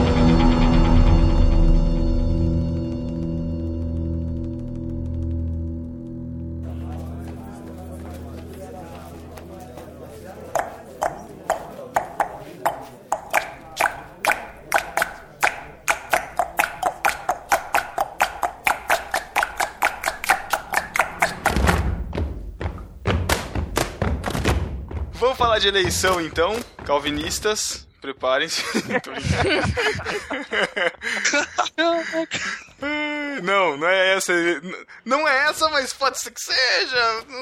Depende da sua concepção, mas enfim. Vamos falar da, da eleição que vai acontecer daqui a alguns dias, ou acontece a cada quatro anos, é mais fácil porque. Vamos falar da eleição que nós temos acesso, que nós votamos, né? Nós escolhemos. Os cargos que nós elegemos como povo nessa eleição de 2014, n- no momento que está tá sendo feito esse podcast, é, nós vamos eleger um presidente, um senador, um governador, deputado federal e deputado estadual. Também temos eleição é, em, a cada, em anos alternados, né? A cada quatro anos, mas é, em um ano Dois anos depois. é, dois anos depois, é o cargo de prefeito e de vereador também. E o que faz cada um desses cargos? O que, que faz o presidente? O que, que faz o senador? O que, que faz o governador? É, eu, eu vi alguns tweets da, da Glória durante esses dias comentando acerca da questão do, Do aborto, Da questão do aborto. do Estatuto de Armas também. Isso. E aí, comentando que a então candidata Marina, ela dizendo que ela não ia é, fazer nenhuma lei e tal, mas que ela ia propor um plebiscito, né, acerca do, do aborto e tal, não sei o que lá, que tinha a posição dela. E pra gente isso, pra gente leigo, né, por favor, pra gente leigo é, é interessante porque a gente acha que o presidente, ele vai lá, faz a lei, assina a lei e tal, só que ele não pode fazer isso, né, Glória? Você pode explicar melhor aí pra gente em relação a isso. É. O presidente tem algumas funções legislativas, como a gente já falou da medida provisória. E ele é, também faz decreto, né? Tem, por exemplo, atualmente aquela discussão toda do decreto bolivariano, enfim. Mas no caso específico do aborto, a questão é que, como a Marina ela é pessoalmente contra, mas ela é a favor de um plebiscito, aí as pessoas estão achando que, bem, então ela vai fazer um plebiscito. Não, ela não vai fazer um plebiscito, porque a competência para convocar um plebiscito é do Congresso Nacional. Então não adianta a gente votar em tal ou qual candidato a presidente por ser contra ou a favor do aborto, porque não é ele que vai decidir isso.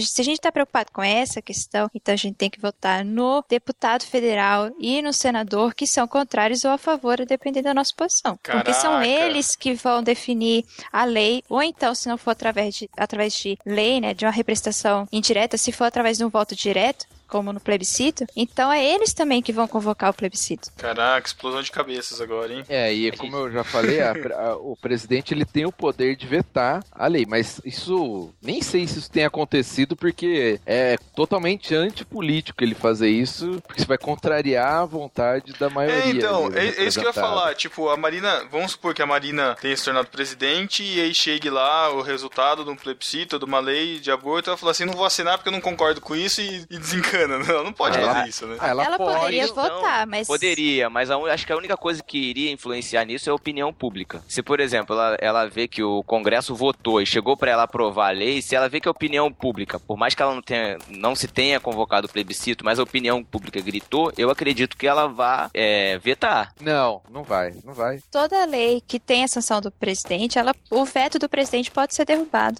Tem Hum. essa também, é verdade. pelo Congresso. Não é toda lei, porque, por exemplo, no caso das, emenda, das emendas constitucionais, não existe sanção nem veto. É o próprio, o próprio Congresso que promulga a lei. Eles decidiram lá, criaram a, a emenda, votaram e eles mesmos vão promulgar a lei. Nem passa pela mão do presidente. Então, isso tudo, se a gente quer saber direitinho, tem que ir na Constituição. Joga lá no Google Constituição Federal, primeiro link do Planalto e vai abrir o texto, coloca lá Ctrl F e pesquisa o que você quer, porque nem tudo é competência do presidente. Entendi. Então não adianta se o que eles podem estar dizendo ali é a posição deles ou a posição do partido, e o partido dentro do Congresso vai trabalhar naquele sentido, mas ele mesmo nem sempre pode decidir os assuntos que eles estão discutindo aí. E isso vale pra governador e deputados estaduais também, né? Do veto e da sanção, sim. É, o governador, né? O governador Entendi. e prefeito, né? Uhum. Que são os cargos só, não- só não vai ter a majoritários. Constituição, porque não É. tem Constituição no Estado. Isso, é, é. Tem Constituição. A Estado tem Constituição Não, não, é eu sei a estadual. Constituição, eu tô dizendo a Constituição Federal, que é a Carta Magna, né? Isso, porque o Congresso Nacional produz leis que têm validade sobre todo o território nacional. É, por É, inclu- exemplo, por exemplo, essa questão do aborto, não adianta nada você votar, o, governador é contra, a favor. Não faz é, diferença porque nenhuma. não. Até Porque porque, não é nem é nível- matéria dele. É, então, porque isso é a nível federal, né? Diferente, por exemplo, de outros, é, outros países, por exemplo, Estados, Estados Unidos, Unidos, por que, exemplo, é. ia que os isso. governos estaduais, eles São têm uma autonomia muito maior, né? Tanto é que o nome Não, do país, o próprio nome do país já diz isso, né? Estados Unidos. Isso, eles têm uma autonomia grande. Então, eles podem, num estado pode ser a favor, outro estado pode ser contra, pode ser votado e pode ser é, ter essa lei, no outro não. Como, por exemplo, tem a pena de morte, né? Alguns estados têm, Uhum. outros não. Mas aqui no Brasil, não. Então, Porque somos uma federação, todos os estados eles são juntos, unidos num só.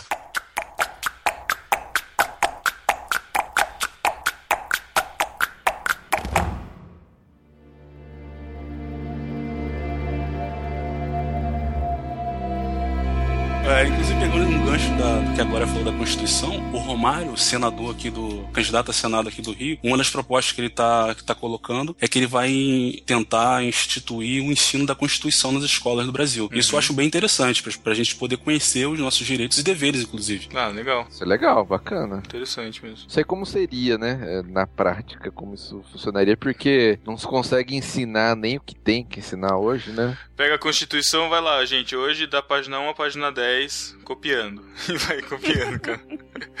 Não. É. Vai, vamos lá. Então, tá. Presidente, senador e deputado federal, a gente falou um pouco. Eles elaboram as, a- as leis, é mais ou menos isso? As leis que têm validade sobre o país inteiro. Isso, que tem validade sobre o país todo. Os deputados estaduais sobre o estado designado. Isso é, só, só lembrando que a gente falou um pouquinho de medida provisória, mas a medida provisória é.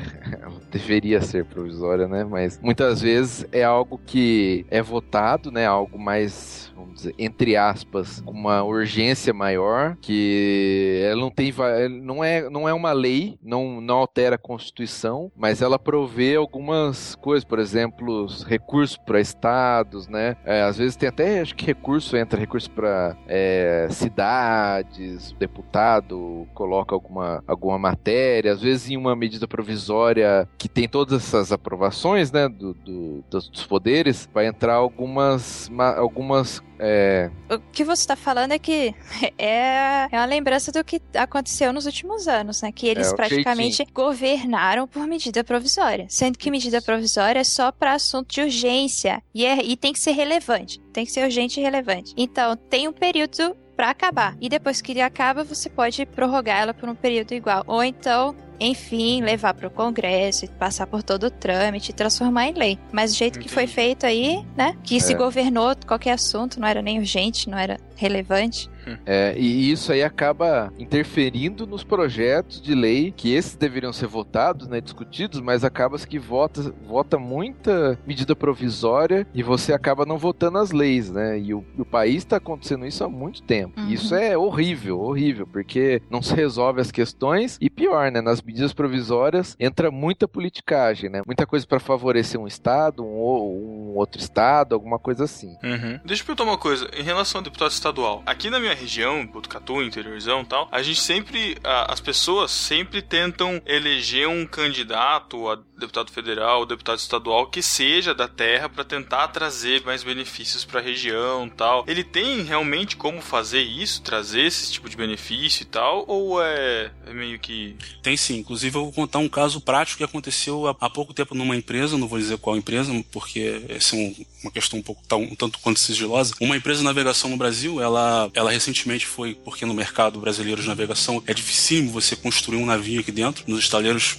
brasileiros, tudo sucateado, porque o dinheiro do BNDES ele vai para fazer porto em Cuba, mas aí já é uma opinião muito pessoal minha. Bom, esse é só uma vírgula.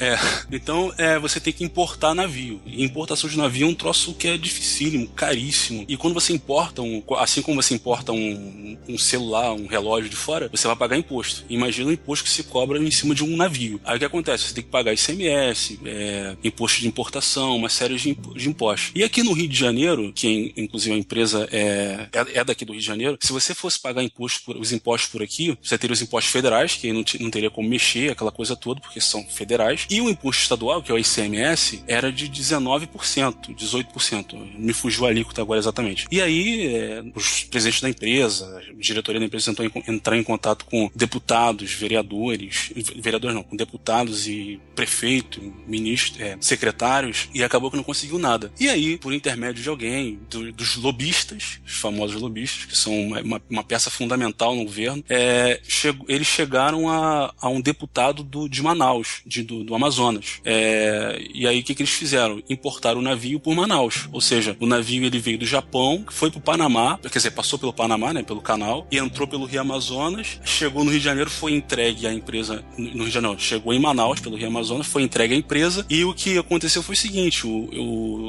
o esse deputado, ele, juntamente lá com o governador, eles chegaram à conclusão que seria muito bom se eles fizessem, criassem uma, algum tipo de isenção fiscal, não total, mas para poder pegar esse ICMS, ou seja, em vez deles cobrarem 18, 19%, que é o, seria o normal, eles cobraram uns 12%, 11%, ficaram com uma grana muito boa no bolso e, e, e conseguiram tirar de um, de um, outro estado que poderia fazer essa importação. Então, o deputado ele também tem essa função, ele pode fazer, ele tem essa função política, inclusive, de, de chegar e trazer recursos para o estado. Esse eu acho que é um caso bem prático para explicar isso daí. É, e direto você vai ver é, dentro da sua cidade aí obras que tá lá patrocinado, né, pelo governo do estado. Isso daí é lógico que tem o interesse do governo do estado, mas geralmente quem faz o lobby, quem traz isso é o deputado estadual. Bom, então é mais ou menos isso. Né? Então aí, prefeito, a gente já consegue ver que é numa escala menor, mas enfim, na cidade, vereador, que ele vai fazer as leis, enfim, essa questão na cidade também. Tem alguma particularidade deles que vocês queiram ressaltar? Nesse caso aí, um é superior ao outro, né? O... Como assim? Não, superior como assim? Não, o município tá, o município tá sujeito ao, ao, governo do estado e o governo do estado tá sujeito à União. Ah, mas ah, é... não. não. Na não, maioria das coisas não, porque são matérias diferentes. É, um, um não tem. para muitas coisas, um não tem como interferir na, no outro. Tem coisas que o município vai definir, porque já tá na Constituição que aquilo é responsabilidade do município. Entendi, entendi. E, no, e o governo do estado não pode interferir, porque se fosse assim, você ia ter brigas políticas aí eternas, né? Uhum. É, o questão... governo de um, de um partido vai interferir num, num município que o prefeito é de outro partido. Na verdade, isso já acontece com questão de verba, né? Mas aí já é um, um outro assunto. Não, não é outro assunto, não. Inclusive, eu até falar isso daí.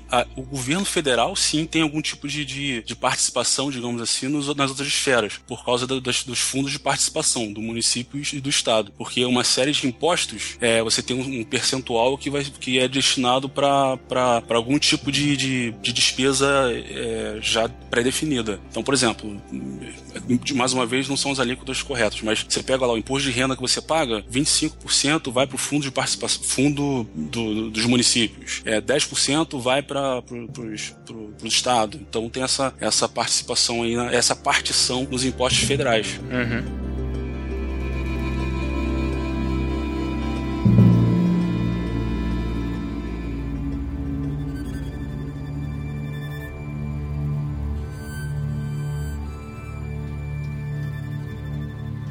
Então, continuando, a grande polêmica que sempre ronda todas as redes sociais e correntes de, de e-mails e, e afins. Qual que é a diferença de voto branco, voto nulo, de não votar? O que, que é voto na legenda?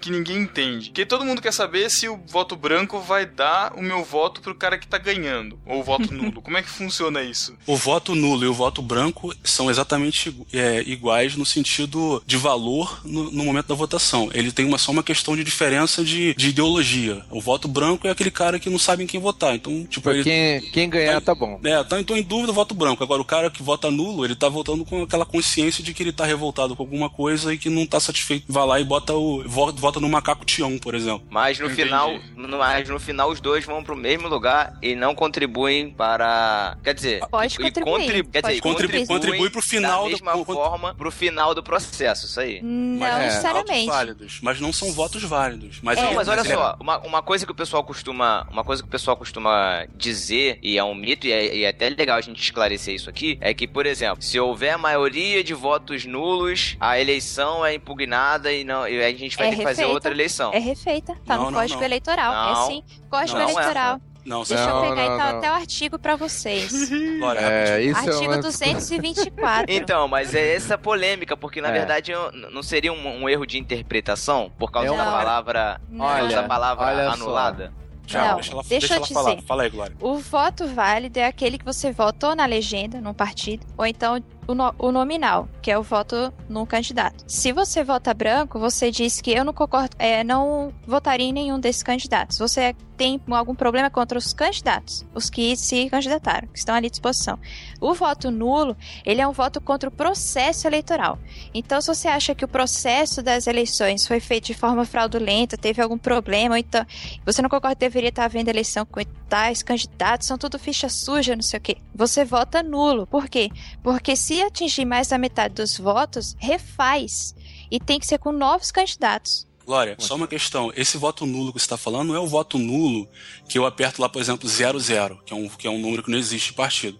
Esse é um voto nulo que foi anulado por algum tipo de impugnação. Tipo, o, foi o que você acabou de falar. O candidato, ele, ele foi, sei lá, ele cometeu algum crime, é ficha, ficha suja, ele não pode ser eleito. Então, o voto que você, o voto que você fez nele, ele, esse voto vai ser anulado. É. E, se esse, e se esse voto anulado for maior do que 50%, aí a eleição é anulada. Agora, Sim, se é. eu se ah, eu, sim, sim, se eu, Glória, é. Tiago Matheus, votamos Votar lá 00. 00 e o Pedro vai lá e vota na Dilma. Com um voto, a Dilma ganha. Isso aí. É, exatamente, é isso mesmo, pronto. Isso, é, porque é, o artigo, o, a confusão lá que esse artigo 224, ele fala da nulidade dos votos. Do ato, mas, exatamente. Isso, é. mas, mas, a regulamentação daquele artigo ele vai dizer que não é o voto que você anula lá na urna, mas, por exemplo, se teve um candidato que teve, sei lá, 60% dos votos, e aí só que a candidatura desse candidato ela é impugnada, esses votos eles são considerados nulos. Só que não Sim. nulos porque a população votou, nulos porque o tribunal rejeitou a candidatura dele. Exatamente. Aí sim você tem que fazer uma nova eleição. Eu tenho outro caso prático. Eu sempre trabalhei em, de mesário, em eleição. E uma vez eu estava é, como presidente da mesa, inclusive era uma das maiores sessões da, lá da zona eleitoral que eu trabalhava. É, era a maior sessão. E aí um candidato a vereador, ele chegou querendo impugnar a minha, a minha urna. Porque ele falou que porque um panfleteiro, como é que chama mesmo? Esqueci. Boca de urna? É, um boca de urna dele lá qualquer ele chegou, votou e foi lá fora falar pro, pra esse candidato que não apareceu a foto dele na urna. E aí ele chegou lá querendo fazendo um escassel, não, porque vamos impugnar essa urna, não sei o quê. E aí a votação na minha, na minha sessão teve que ser interrompida por um período porque, porque ele seria. porque ele estava querendo impugnar.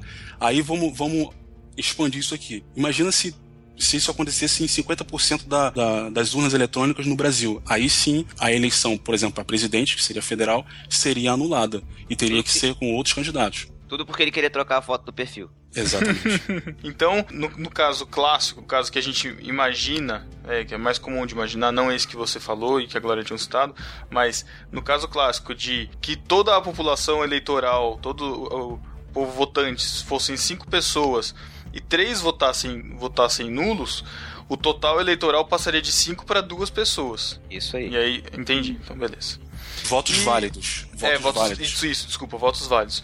E o voto na legenda, que a Glória já tinha falado, é o voto no partido. Então você pode, de repente, no caso para deputado federal, estadual ou senador, ou vereador, né, que são números maiores que dois dígitos, você pode votar no partido que você tenha afinidade, ou que você tenha escolhido, mas não votar no senador em si. Qual que é a consequência desse voto? Primeira coisa importante é que, como eu falei, que no o Brasil você geralmente vota em candidato, não em partidos, né?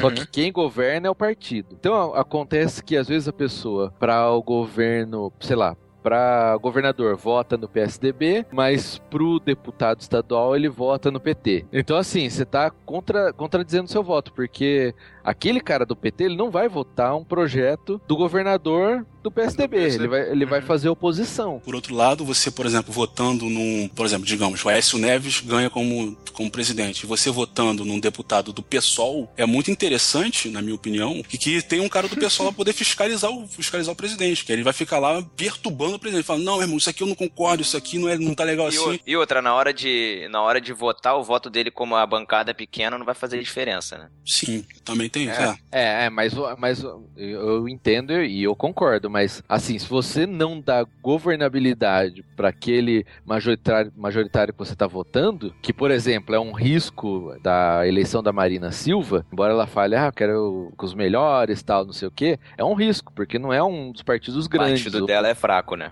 É, Não, e aí, aí, ainda- aí pode ser que o, o programa de governo eles não consigam cumprir. Eu tô Não. falando assim, teoricamente, pode ser que. Eu, eu espero que não, inclusive, é o meu voto é dela, mas eu, eu espero que seja diferente. Na hora que a Marina chegar, você não acha que o PMDB não vai querer se colar com ela? que Ah, PMDB, até se o capeta chegar lá. Pronto, É existe a coligação das eleições e as coligações, Sim. né, que são feitas lá depois. Então, por exemplo, quando o PT entrou no poder, ele também não tinha maioria, mas com os acordos ele formou maioria. Exatamente. Tanto que tinha um monte de, de medida provisória. O Lula fazia um monte de medida provisória. Justamente por isso. E no caso do PSB tem esses dois lados. Ó, um partido pequeno que, se não conseguir fazer essas alianças, não consegue governar. Mas por outro lado, ele não tem essa rixa histórica com os outros grandes partidos. Então, talvez ele possa conseguir, até por isso, conseguir mais aliança. E aí sim aprovar os projetos. Então, tem, tem os dois lados, né?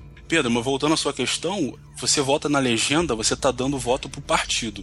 E aí como é que funciona? O partido, através do, de, um, de um cálculo que se faz, ele vai ter, a- vai ter a oportunidade de colocar certa quantidade de, de- de deputados lá dentro. Aí você, você vai votar, por exemplo, vai, vai voltar lá atrás, vai ver que o Chico Alencar teve não sei quantos mil votos aqui no Rio de Janeiro. Não sei se chegou a milhão, mas teve um monte de votos aqui no Rio de Janeiro. Aí o que, que ele fez? Ele foi e pegou uma série de candidatos. Como ele teve um monte de votos, ele teve uma grande participação ou uma, uma, uma oportunidade de colocar mais deputados lá dentro da casa. Aí o que, que esse partido fez? Foi lá, pegou os candidatos que tiveram mais votos dentro do partido e colocaram nessas vagas. Então, por exemplo, ele ganhou as eleições com um milhão de votos. E o Jean Willis veio atrás dele com 13 mil votos. E ele ganhou, mesmo o Jean Willis tendo 13 mil votos, é muito menos do que um outro deputado qualquer, ele entrou e esse outro deputado não entrou. Porque o partido, o PSOL, teve 1 milhão e 13 mil votos. E o outro partido teve só 50 mil votos. E aí é o partido que defi... o critério do partido, quem ele vai colocar lá, certo? Não, não, não. Não, não, não. É, Quem é o é mais votado. É o mais, Mas votado, do dentro partido. partido. Ah, Isso, entendi. é. É, ele não pode distribuir os votos de acordo com, ele- com o que ele quiser. É Porém, por isso que assim, se você quer votar num partido, beleza. Aí você tá abrindo mão de escolher, mas aí vai ser né, na ordem em que forem os mais votados, de qualquer forma. Uhum. Só que aí nisso, por exemplo, em São Paulo isso aconteceu também, com o Tiririca. Teve outro caso, foi com aquele o homossexual. Fran- do Prona. Não, o do Prona, o Enem. Ah, o Enéas, Ah, é do. Bruno, eu Ah, lembro é, o também, do Enéas, Enéas também. Teve, acho que foi o, o deputado mais votado de todos os tempos, não foi? Foi, acho que foi. Pelo menos Ele- até aquela época foi. Ele levou um É. cara que tinha 20 votos, uma coisa assim, não foi? Eu lembro. Ele tinha levou um o partido dele todo, né? É, então. É.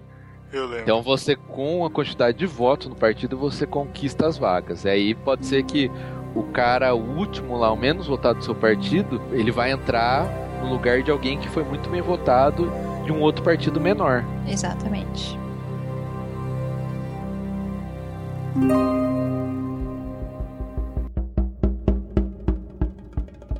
Para encerrar nossa discussão, que já tá gigante, mas tá muito boa, o que, que, seria essa reforma política que tanto se fala? É, essa questão de lista fechada? Qual que é a proposta dessa reforma política? É, por que, que ela é tão importante assim?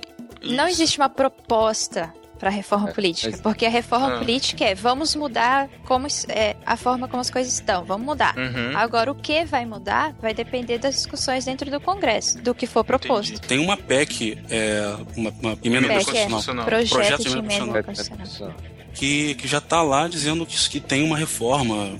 Já, eu acho que tem, uma, tem sim uma proposta lá dentro já para poder fazer essa reforma. É porque existe mais de uma proposta. Então, por exemplo, se você tem o candidato Aécio e a candidata Marina, todos os dois propõem que o fim da reeleição e o, e o mandato de cinco anos.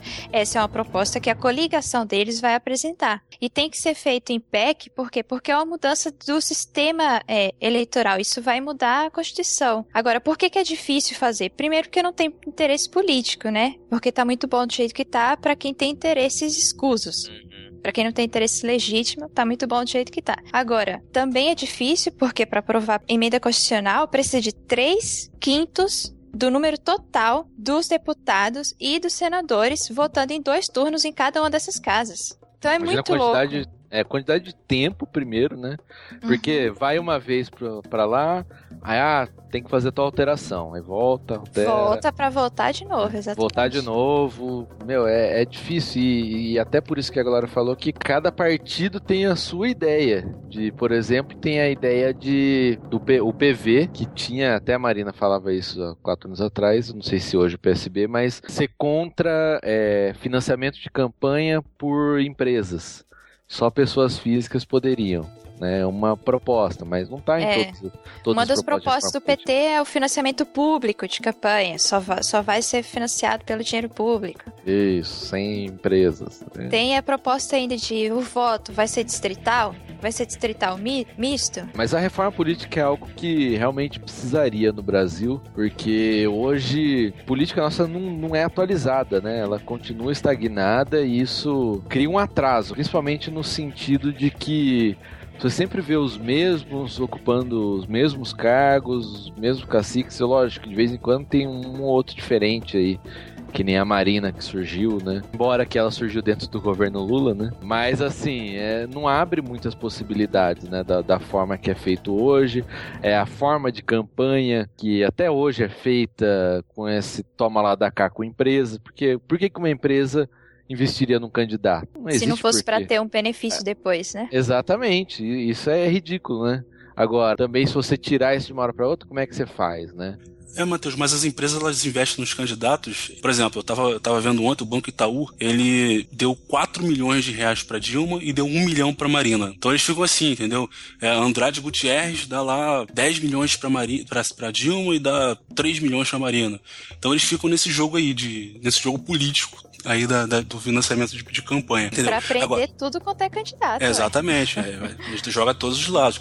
Agora, uma questão do, do, do, financiamento exclusivamente público de campanha é que você faz com que essas empresas, que elas têm interesse sim, e isso é normal, eu, eu dei o um exemplo da empresa de navegação que, que comprou um navio e importou lá por Manaus, uma coisa totalmente legal, totalmente normal, nada de ilegal nisso. Então o que, é que as empresas vão fazer? Elas vão ter que acabar caindo pro, pro, pro ilegal, que é o seguinte: pô, eu quero entrar aqui nesse governo aqui, como é que eu vou entrar se eu não posso investir no candidato? Então vai por baixo da, da mesa, entendeu? Você acaba fomentando a, a, corrupção. Isso é minha opinião. Mas de certa forma, mas nos Estados Unidos o lobby não é, não é institucionalizado? O, lo, o lobby é, no Brasil não. É, e é porque parece feio, né? Parece uma, é, exato, uma profissão é, feia, mas. cultural. Né? Não, tia, mas eu não tô falando de lobby, cara. Eu tô falando de, de corrupção, de, do, do, banco não. Itaú, por exemplo, pegar 4 milhões e por não, baixo da é mesa e dar de uma, pô. Não, mas aí é corrupção. Eu tô falando de lobby de uma empresa poder financiar uma campanha, sei lá, ou um candidato que ela apoie para depois ter. Mas aí, cara, é uma cultura completamente diferente. Não, Thiago, mas numa, uma, numa, mas com financiamento exclusivamente público, isso não poderia acontecer. Sim, eu tô falando, eu tô discutindo a diferença entre Brasil e Estados Unidos. Ah, tá. que lá o lobby, ele é institucionalizado, é oficial. Isso pode acontecer. Só que lá é liberal, né, cara? Lá é, não existe esse intervencionismo do governo.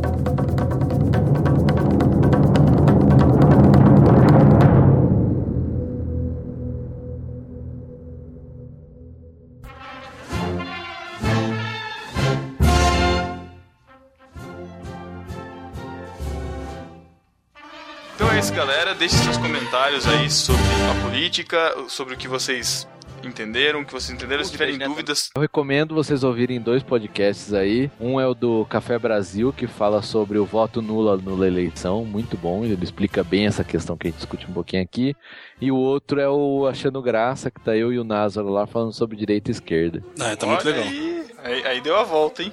Não Agora você tem que essa. inserir isso daí lá. Tentem propagar o máximo possível até antes das eleições, você que está escutando isso aí no dia 30 de setembro ou até o dia 5 de outubro, por favor, propague isso o máximo que você conseguir para que consiga gerar alguma reflexão aí diferente até o momento da eleição. A gente tem que agradecer, né, a participação dos nossos convidados, ao Názaro, que já é conhecido da gente aí. Názaro, brigadão pela participação, cara. Valeu, cara, mas quem ajudou mesmo foi a Glória. Ela que é Exato. inteligente.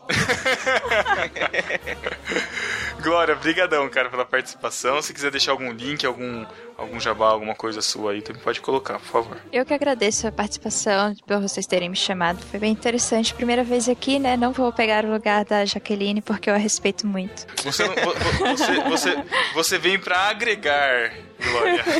Você vem pra somar a equipe, pode ter certeza. Entendeu, Glória? Estou entendendo. Quem entendeu, não, Glória. Então é isso, galera, e até 15 dias. Valeu, galera. Tchau. Tchau. Tchau. Tchau. Entre outras vilas do Brasil, uma pátria amada, dos filhos deste sol nas gentil, pátria amada, Brasil.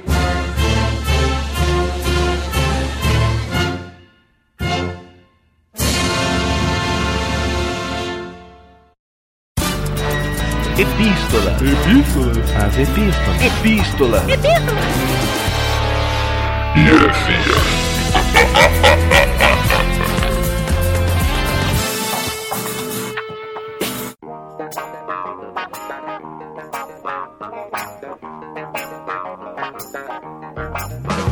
Estamos na leitura das epístolas e heresias do podcast no Marquinho número 69, Sas. É.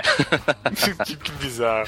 Já que não tem Matheus, né? É, já que não tem Matheus, Matheus arregou, não aguentou a, A responsa. Não vamos falar de sexo. não aguentou o ritmo. A gente chamou o Saz aqui pra gravar com a gente as epístolas dessa quinzena. E se você ainda não mandou sua epístola pra nós, você pode mandar para podcast@nobarquinho.com.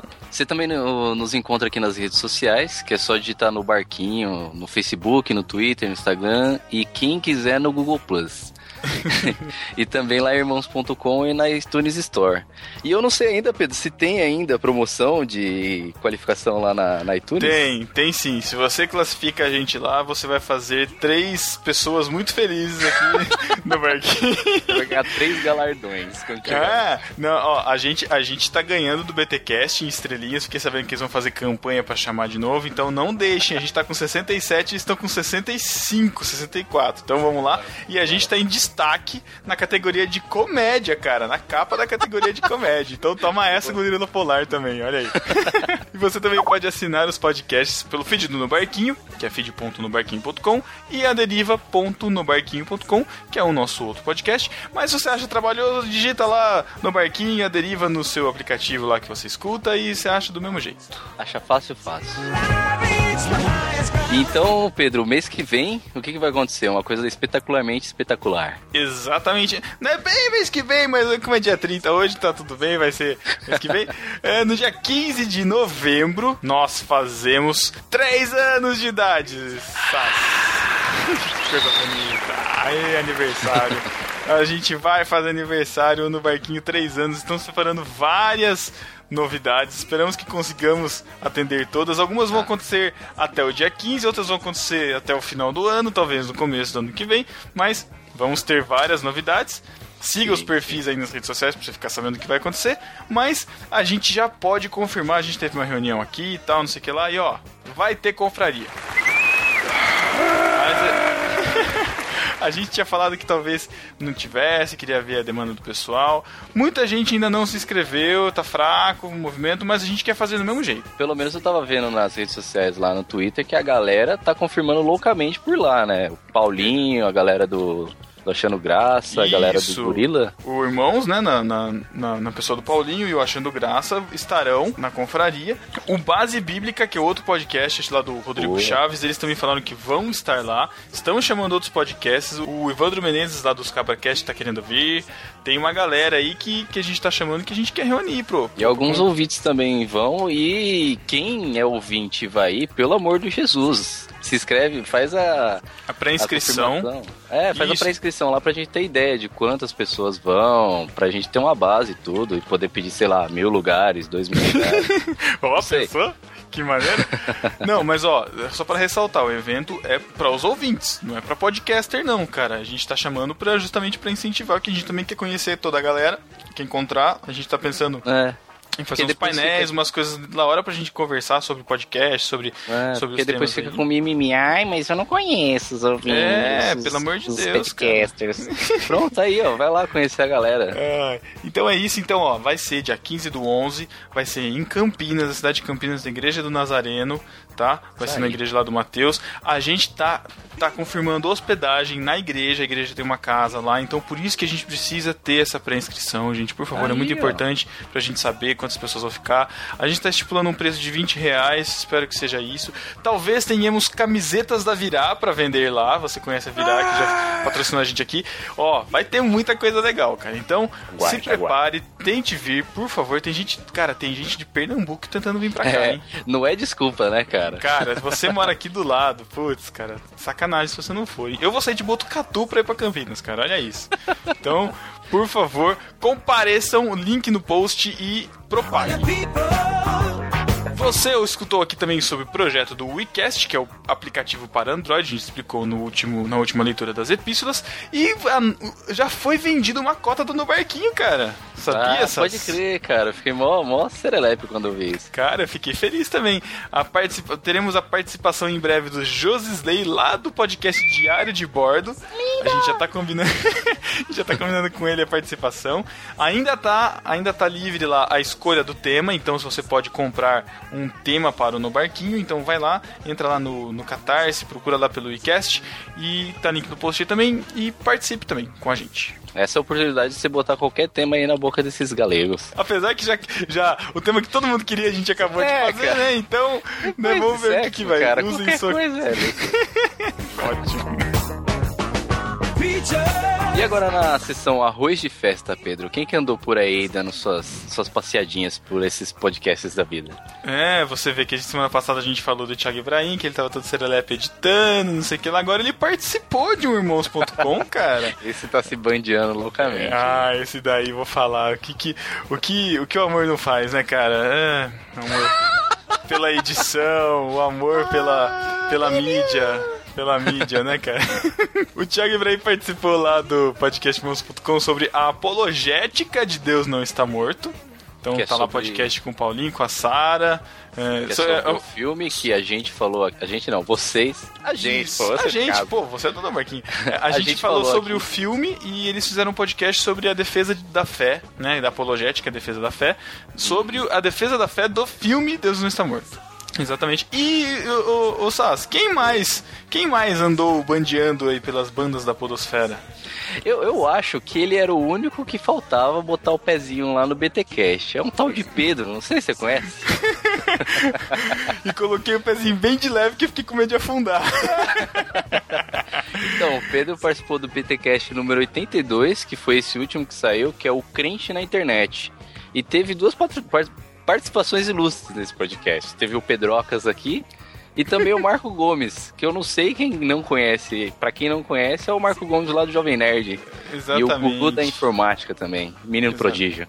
Exatamente, vale muito a pena. Se você não conhece o Marco Gomes aí, vale também se procurar saber quem é ele e tal. Tem mais alguma coisa, Sass? Esse mesmo Pedro Andarilho, Cara, ele participou do Golcast número 6, falando sobre ética e biodiversidade, com o Ivandro Menezes, lá nos CabraCast. do Os Cabracast, exatamente. Fui lá no Golcast conversar, foi um papo bem legal, foi muito bom ter gravado com eles. Escutem aí também se vocês interessam pelo tema, ou se não também conheçam o tema, escutem aí. E no discípulo desocupado, Sass, temos uma dobradinha, cara.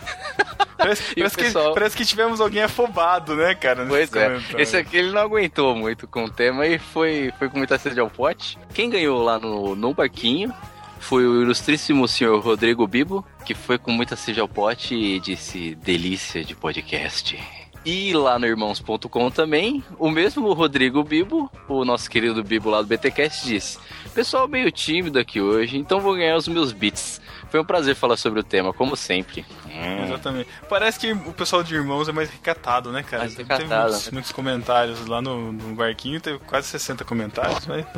É, é que, irmão, é que, que lá no barquinho o pessoal tá em casa, né? E o pessoal já. o pessoal meio que se sentou lá no divã de psiquiatra e se abriu loucamente, né? Eu achei isso muito legal, cara. Foi, foi muito bom mesmo, cara. Foi muito legal. Confirmou as nossas expectativas, cara. Vocês não nos decepcionam. Mas antes das epístolas, uma rápida menção ao David Genro, que ele foi melhor. Ele começou ouvindo podcast com o No Barquinho, agora ele já ouve Missão na íntegra, que é lá do Irmãos também, o próprio Irmãos.com, e também começou a maratona do BTcast. Olha aí, a gente levando ouvintes pro BTcast. Então ele foi melhor, terminou a maratona de No Barquinho, está mencionado aqui, e você também faça sua maratona, certo, Sass? É isso aí, eu já fiz a minha, já tenho o selo maratonista. Exatamente. já completou a carreira, guardou a fé, isso aí.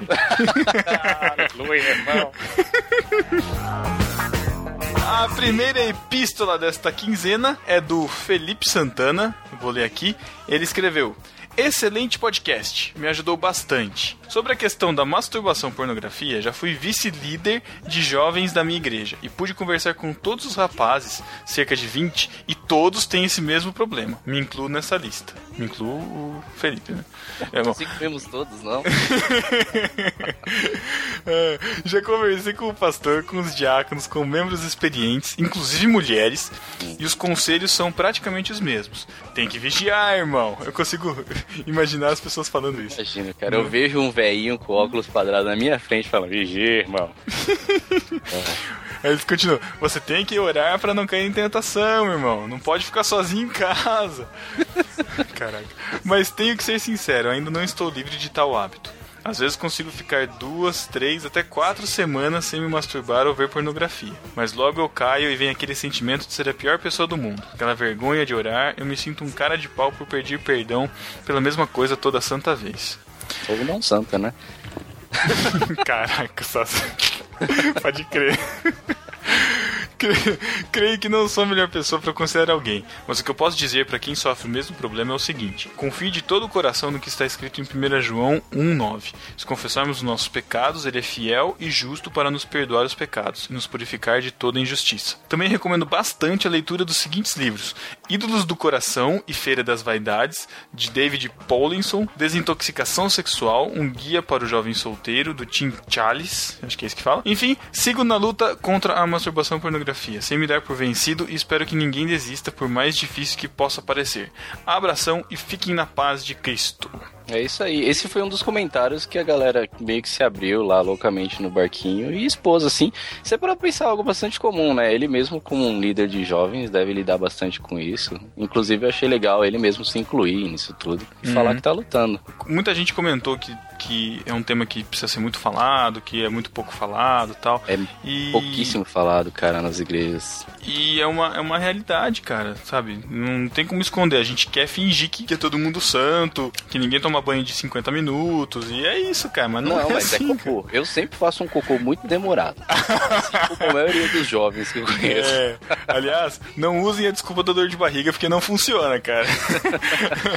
não funciona. dor de barriga e nenhum papel higiênico no cesto? Como esse, Exa- irmão? É, exatamente. Como assim? Mas tirando a brincadeira, é, ele menciona aí a leitura como algo pra poder superar esse ato, essa prática. Uhum. Mas você também pode, sei lá, é, é claro, se envolver com Cristo e buscar Cristo sempre. Mas se envolver com outras coisas também que te tirem disso, sabe? Tipo, ah, eu vou ali, vou entrar no. Vou entrar no. Rapidinho, não dá nada. Não, cara, entra, sei lá, no, no barquinho, vai ler um livro, vai ler, vai ler uma postagem. Vai escutar um podcast engraçado, cara. Pô, É, cara, algo distrai, bastante cara. útil é você mudar o rumo, sabe? Você tá indo pra um lado, Não, não, não vou fazer isso e faz outra coisa, vai dormir. É, dormir tem que tomar cuidado, né? É. Tudo bem. Tudo bem, mas enfim, é difícil, é difícil. Mas assim, eu achei muito legal o que o Bibo falou no meio do último podcast, falando que, meu, a gente tá suscetível. A, a, a ideia sempre é falar que a gente não pode. É fácil falar que a gente não pode, cara. A gente tem que aceitar e aceitar que é uma coisa difícil e ficar firme, cara, tentar permanecer, certo?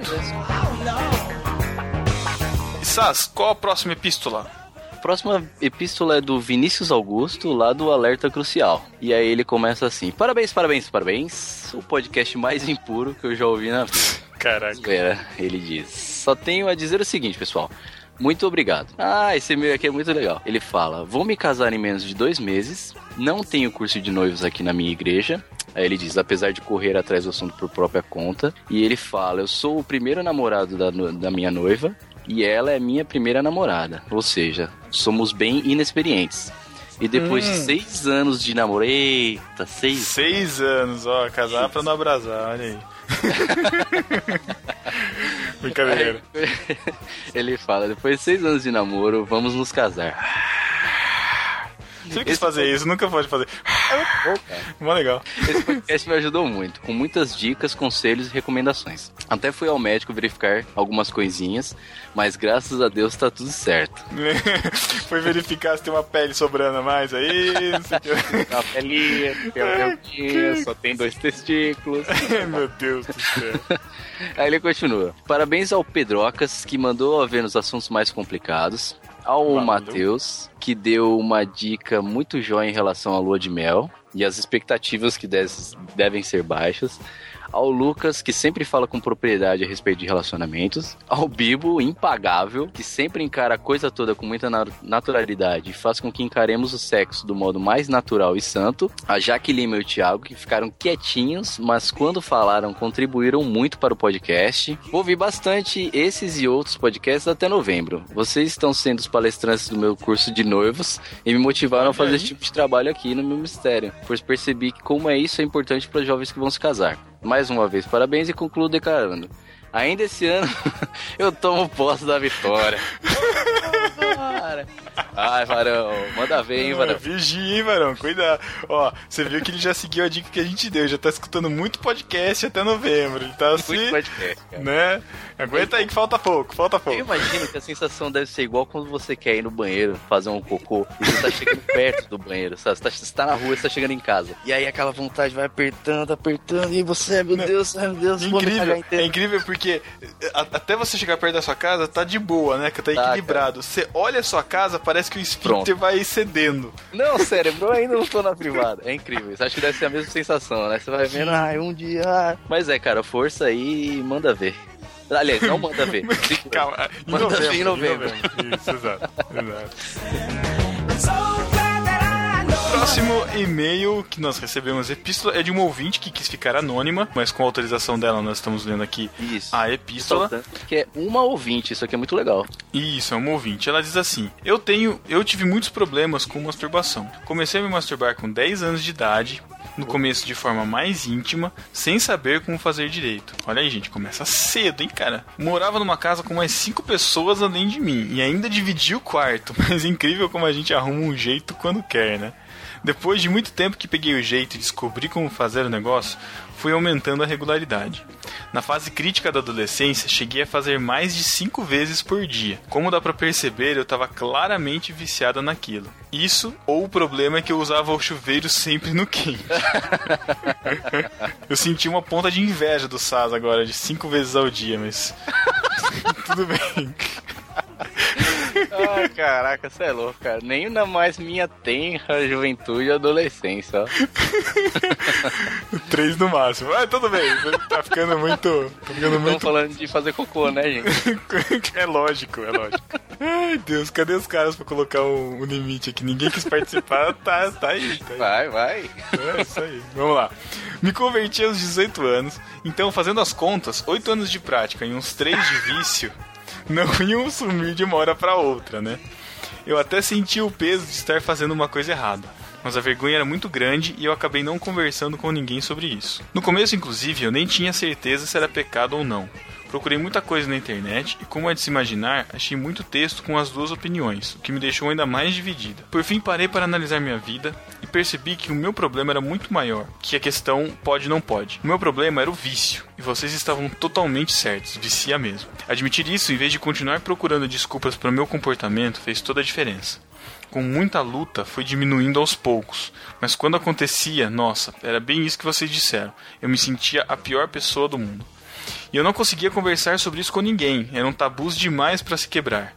Não vou ser hipócrita e dizer que hoje não acontece mais, porque de vez em quando acontece sim. Às vezes eu simplesmente não consigo segurar, não tem banho frio que dê jeito. É, Ela continua, mas eu entendo agora que não posso me deixar abater por ter caído na tentação. O negócio é pedir perdão e ser mais forte na próxima vez. Achar alguém confiável com quem conversar sobre isso foi muito importante, principalmente para perceber que eu não estava só, não era única. Então, tudo isso é para dizer que, ao contrário do que a maioria dos meninos costumam pensar, ser menina não é sinônimo de não ter problemas nessa área. Eu achei muito, muito, muito legal esse e-mail, cara, porque é uma realidade que a gente simplesmente não tem contato por, por sermos meninos, né? É, E é ainda mais- Ah, o menino que é punheteiro, ah, sei lá o quê. Não, cara, isso é uma realidade que acontece com todo mundo. Não, realmente. E Assim, é natural ao ser humano, mas vem de algo que não é natural a Deus, sabe? É, é muito. Uhum. É, é uma estimulação que todo mundo tem, né, cara? Que É. acontece. Mas a questão é que ela falou é, é isso aí, é o vício e assim, atinge todo mundo. Então, se você é menina que tá aí também preocupada, saiba que não Banho é frio. só com você. Banho frio. saiba que não é só com você. E peça a Deus, peça ajuda aí às pessoas confiáveis ao seu redor aí. Beleza? Converse. Exatamente. E Sas, depois dessa leitura de e-mails também, né, a- acima é, 18 anos, né, cara? Nós estamos chegando para aquele momento que todos os ouvintes esperam. Semana passada eu dei uma aliviada na musiquinha de fundo, porque, né, o podcast já tinha sido pesado, então dei uma relaxada, pus um, como os ouvintes aí, pus um Johnzinho, John Mayer, deixei sossegado. Mas hoje, né, já estamos voltando ao normal, falamos de política, então vamos dar uma, né, vamos dar uma agitada agora. Que sessão é essa que tá chegando, Sas? Essa sessão vai ser a sessão mais especial da vida desse, desse indivíduo, porque agora ele não vai só beijar. Agora ele tem experiência para poder fazer um algo mais. O Matheus vai dar um, um beijo molhado e íntimo nos seus ouvintes. Chegou aquele momento que todo mundo adora. Mas se ferrar, não. Ai, tá vendo, Thiago? Botão, eu odeio. Ai, cara. Seja melhor. Tchau. Um beijo do Matheus pra você. Não. My anaconda don't. My anaconda don't. My anaconda don't want none unless you got hun. Um beijo do Matheus para o Piero Antônio Pires, Para o Diego R. Chagas, para o Pedro Samuel, para o Daniel Vai. Sass, que comentou: Bibo, você é meu herói, sem mais. É, Por que, eu, eu por, por que você comentou isso, Saz? Vamos lá, aproveitar que você tá aqui. Porque o Bibo, cara, ele é desbocado, ele fala as coisas. Eu tô pensando em falar aqui, ele vai lá e fala, ah, é punheta, ah, sei lá o quê. eu acho sensacional, cara. É, ele não tem amarras mesmo, cara, isso é muito Não bom. tem, cara, eu acho isso lindo nele. Caso com ele. Um beijo do Matheus pro Lucas Penha, Pro Gabriel Tuller, pro Chico Gabriel, pro Lourival Gonçalves, que disse: estavam só esperando o Matheus casar, é? Pode crer, né? Agora ele fala que ter. propriedade. É, exatamente. né? Um beijo pra mídia, Pro Fredson Oliveira, pro Orian Oliveira, são parentes? Pro Igor Jacaúna, Pro Vinícius Sirvinskas, que disse que a galera gosta de ouvir várias vezes episódios de grande profundidade teológica, mas que ele já tá indo pra segunda vez nesse podcast. Ô, Menino novo consegue pra segunda assim, né? Mas em seguida? Ô, louco, meu. Eu ouvi uma vez, esperei ali um pouquinho, tomei um banho frio e ouvi a segunda com muito esforço. tá bom. Um beijo pro Diogo Oliveira, Pro Felipe Santana, pro Alex Fábio Custódio, pra Tatinha Carneiro, pro Rafa Campos, que deixou uma série de textos tetos não. Textos. Meu Deus. Calma, Sas, calma. Calma. Pro Rafa Campos, que deixou uma série de textos do blog dele falando sobre o jovem cristão virgem. Tem link Isso, no post. Isso, uma série de textos vai estar lá linkados. Um beijo, Matheus, pra Rebeca da Gama, Pra Iane, pro David Genro, pra Alessandra Catarina, que comentou: Melhor, minha mãe chega em casa e eu tinha dado um pause pra atender o telefone. Só vejo ela parada na frente do computador com uma cara, o que que é isso? Pro monitor. Depois que eu vou reparar no nome do podcast, vejo que é, eu quero é sexo. Tive que prestar explicações. Muita gente teve que escutar escondido esse podcast, cara. Sei não. Um beijo do Matheus pra Fernanda Piper, que voltou a comentar. Boa. Um beijo pro Marcos Paulo Morales, Pro Cacau Marques, nosso querido. pro Ivandro Menezes, lá do Cabra, dos CabraCast. Pra Camila, que disse que tal- talvez tenha faltado uma mulher casada para que houvesse uma discussão do ponto de vista feminino das situações. Só, só te digo uma coisa, Camila. Espere até o ano que vem. Quem sabe, né, teremos mais discussões do ponto de vista feminino. Fica aí no ar. Boa. Boa, boa. Aguarde, aguarde, aguarde. NB 3 anos. um beijo pra Juliana Camargo, que já viu gente subir o notar na hora do culto pra falar sobre sexo para os jovens na igreja. Tipo, fuja que isso é de satanás, irmão! Caraca. Aliás, Juliana Camargo que também acabou de casar. É, então, então esse pessoal, tá esse dizendo, pessoal, vou te é, falar, Tá, tá cara. demais. Um beijo do Matheus pro André Lopes, que disse que o Bibo é a Marta Suplicy da Podosfera. Caraca, coitado. Foi longe. Que é, no, no Relaxa e Goza, será? Não, Caraca. Acho que é por causa disso. Eu- É que a Marta Suplicy era, ela era sexóloga, né, cara? Ah, é, ela pode tinha crer. uma parada dessa muito tempo atrás. Nossa, loucura. Um beijo pro Eduardo Silveira, lá do PADD. Pro Luciano Valério. Pro Éder Carvalhos, lá do Alerta Crucial e do Golcast, que aproveita e pergunta também: o Thiago está namorando a Sara? Hum, que pergunta. Hum, não sei. Ah, que- esse tipo de pergunta não se faz, Eu, rapaz. falo uma- eu só falo uma coisa: quem tem ouvidos para ouvir e Facebook para ler. Instagram que pra ouça- ver e... Instagram pra ver, é. Ligue os pontos. Ligue, Só falta um ligue. triângulo pra aparecer Illuminati, cara. um beijo do Matheus pra Laís da Andréa, Um beijo pro Rodrigo Chaves, lá do Base Bíblica. pro Vinícius Augusto do Alerta Crucial, Pra Jaque, pro Lucas Teles e pro Bibo, aqueles lindos, lindos que participaram, participaram desse NB gostoso sobre sexo. Bibo, que estamos falando aqui nesse dia nasceu a sua querida filha Milena, profissional, profissional do Isso sexo aí, é dando prova. resultados, né? Um beijo, Matheus, também pro Názaro e pra Glória Refsbach, que gravaram esse podcast sobre política. Os caras são muito inteligentes, a Glória também. Esperamos mais participações dela e do Názaro por aqui. E também beijo do Matheus Sass para os discípulos ingratos. Eu gosto de falar discípulos eh, esquecidos, mas o Thiago gosta de falar ingrato, então eu adotei. Discípulos, Exatamente. discípulos têm preguiça de fazer login lá no Discos e botar um comentáriozinho que seja. Tá tão facinho de fazer login disso. Você tem Facebook, Twitter, é só clicar lá. É facinho. Deixa um comentário, falar, tô escutando, tô aqui, Fala tô first. vivo. É, fala first, cara. first. A gente não tem first, cara. Olha isso que legal, cara. É Pois muito é, bom. cara. O Mas próximo fala first, velho, vai ganhar um beijo úmido do Matheus lá Ou na, fala- na confraria. Ou melhor, fala last. Tipo, que é o último comentário. Boa, faz, vai fazer Duvido. sentido pelo Duvido menos. que seja o último. Aí a gente vê, se for o último de verdade, a gente fala aqui. Então, fechou. Vai. Fechado. Fica o último beijo do Matheus pro last, agora. Não tem first e o last. Vão ser estranhos. Exatamente. Então é isso, galera. Muito obrigado e até 15 dias. Valeu, Falou, pessoal. Falou, falou, falou, falou. Tchau. Até a confraria NB, hein? Exatamente, até dia 15 do 11, pessoalmente. Tchau. Aê, tchau.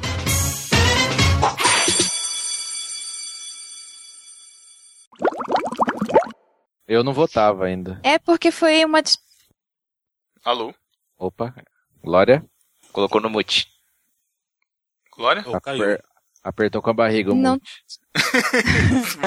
O Matheus faz isso Não, direto. comigo acontece. Caraca, cara, você é uma barriga que é muito bobo, Uma cara. barriga pontuda, cara. Que isso, muito negócio. Fazer uma perguntinha. Se a gente Pois não. tiver de usar esses termos mais complicados, tipo sistema majoritário, proporcional, pode usar, né? Mas Ah, a gente. Pode usar e explica. explicar. Isso. Aham. Não, pode usar, tranquilo. Tá bom. Senão não vai. Senão não... É, porque Eu tenho cinco laranjas. técnicas, Três né? laranjas, vão... né? não dá. Não, não, com Aham. certeza, com certeza. Ah, vou, eu vou fazer o seguinte, cara. Eu fico aqui de palhaço, fazendo as piadas e a Glória fala tudo aí. Agora, dá Ah, licença, eu eu vou- também. O, Tia- o Thiago já cumpre o papel do palhaço. Né? Ah, é verdade. dá. Você tá aqui, cara, porque você fez parte dos dois lados. Você foi de esquerda e agora é de direita. Então. Não, eu não, Mas- cara, eu não mas sou de direita, velho. Eu ainda sou petista. Ah, vai se ferrar, nada. Tudo Não, bem, não é isso que eu quero saber. Eu sou filiado Outra do PT, cara. A última coisa é, eu geralmente não sou de interromper as pessoas. Interrompi vocês agora porque vocês tinham que começar. Mas eu não sou de interromper, eu geralmente espero para que elas me chamem pra falar. Tanto que eu Tá. tive de mudar um pouco isso na segunda vez que eu participei no BTcast, porque no primeiro, se vocês forem ouvir, foi aquele sobre literatura e cristianismo. Ah, eu, eu só fui falar lá no final. Parecia que eu nem participei. Eu assim. lembro, eu lembro, eu- eu percebi isso. É, então. Porque é um costume meu de ouvir mais do que falar. E aí. É, Na verdade, é um costume é- de quem não participa muito de podcast, mas Isso, escuta, é. né? E é um costume de pessoas educadas também. Não, Obrigada. É que é o que o Pedro falou, é costume de podcast mesmo. Porque nem esses dias a gente gravou o Express lá com sete pessoas. E a maioria já Aham. tá acostumada a gravar. Então já faz aqueles. Vê aquele espacinho assim que a pessoa vai respirar A deixa, né? e entra. E sabe? aproveita. é. E aproveita. Uhum. Então tem, tem que ser um pouco assim, não é? Mas sim, não é muito simples, né? Não, mas, Mas, mas o, aí... mas o Pedro vai puxar também. É, eu vou... Eu Pedro é vou... um host de excelência aí. Nossa, tá gravado isso, gente. Muito bom. Só que não, né? só, só que não eu corto. Agora, não- agora não adianta mais dizer só que não. Não, não É. adianta, não adianta, já foi. Ele já, ele já declarou já, em texto, tá escrito já, que eu conduzi muito bem, não sei o que lá. É, tô... Eu falei Não nas tá últimas legal. epístolas também que Então, você faz, faz falta. falta, Então, é. beleza. Eu Tá- falei que não. Tá, tá uma babação de ovo. Conhece o deputado, conhece o vereador, conhece o governador. Normal. Quem que tá roncando aí? Eu, pra ver se eu vou encerrar isso, que eu tô viajando. Caraca. Putz, justo agora que o Matheus deu pause, eu ia encerrar.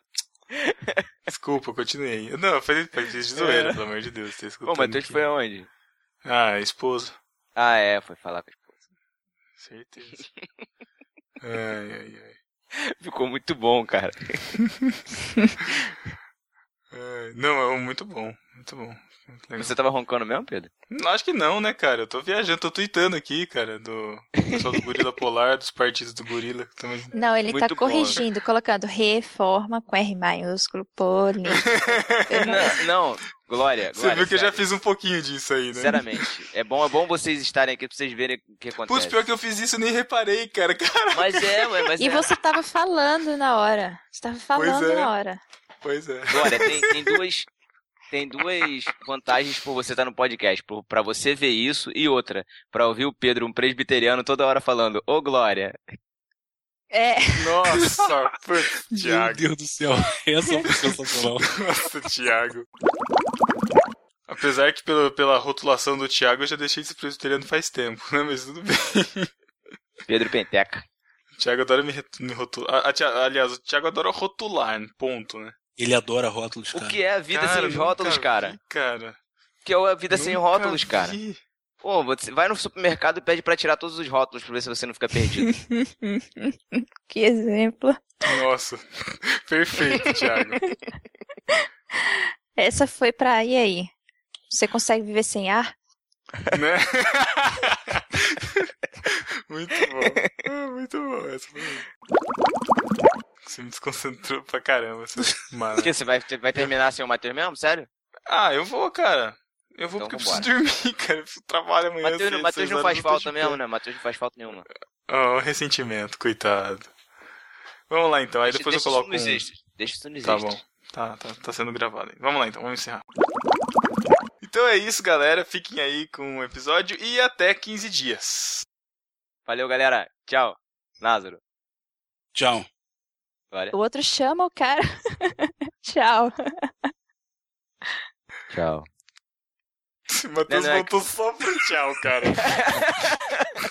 Ele tava já- ouvindo, não é possível, né? Glória, é que no final eu sempre faço mesmo assim a chamadinha. Depois do meu tchau, tem que ter a- a- o tchau dos Ele chama, participantes. ele chama último, todo mundo. É que a gente na corta, edição- mas ele chama, na ele edição fala. tira. Na É. edição tira. É, É pra que o Thiago sentir fala- que tá controlando, né? É, é, exatamente é, isso. isso É mesmo. o último. Na verdade é porque o- desde o início que eu sempre fui o diretor desse, disso aqui, entendeu? Não sei se Aham, você tá bom. No barquinho tá onde tá hoje porque eu sempre fui o diretor disso É, aqui. Aham, sim. Mas a é o fachada é o Matheus, é o dono, e o Pedro é o, o, o host. Fala, Názaro. O dia que precisar de diretor financeiro é só me chamar, hein? Quem sabe em Tá breve, né? Será? Vamos saber. Quem sabe em breve. o, dia que a gente quem toma, o dia que a gente tomar um processo também, né, Glória? Pode Ah, ser então, também. Eu... Pode ser também não, pelo amor de Deus. Tem os links. Achar coloca, coloca aí também, o Pedro, os links também da. Do político. Ah, coloca aí, você tá no computador, cara, copia e cola. Os cara, o cara gosta de mandar, meu. É assim, cara. Ah, faz aí. É que você É, já tava na peraí. pauta, cara. É, não sei que dê. Tem que entrar aqui na pauta Tá bom, aqui. pronto. Mas tá bom. Ai, ai, ai. Ô, ô Glória, você Oi. tem Ô, algum. Glória. Tem algum...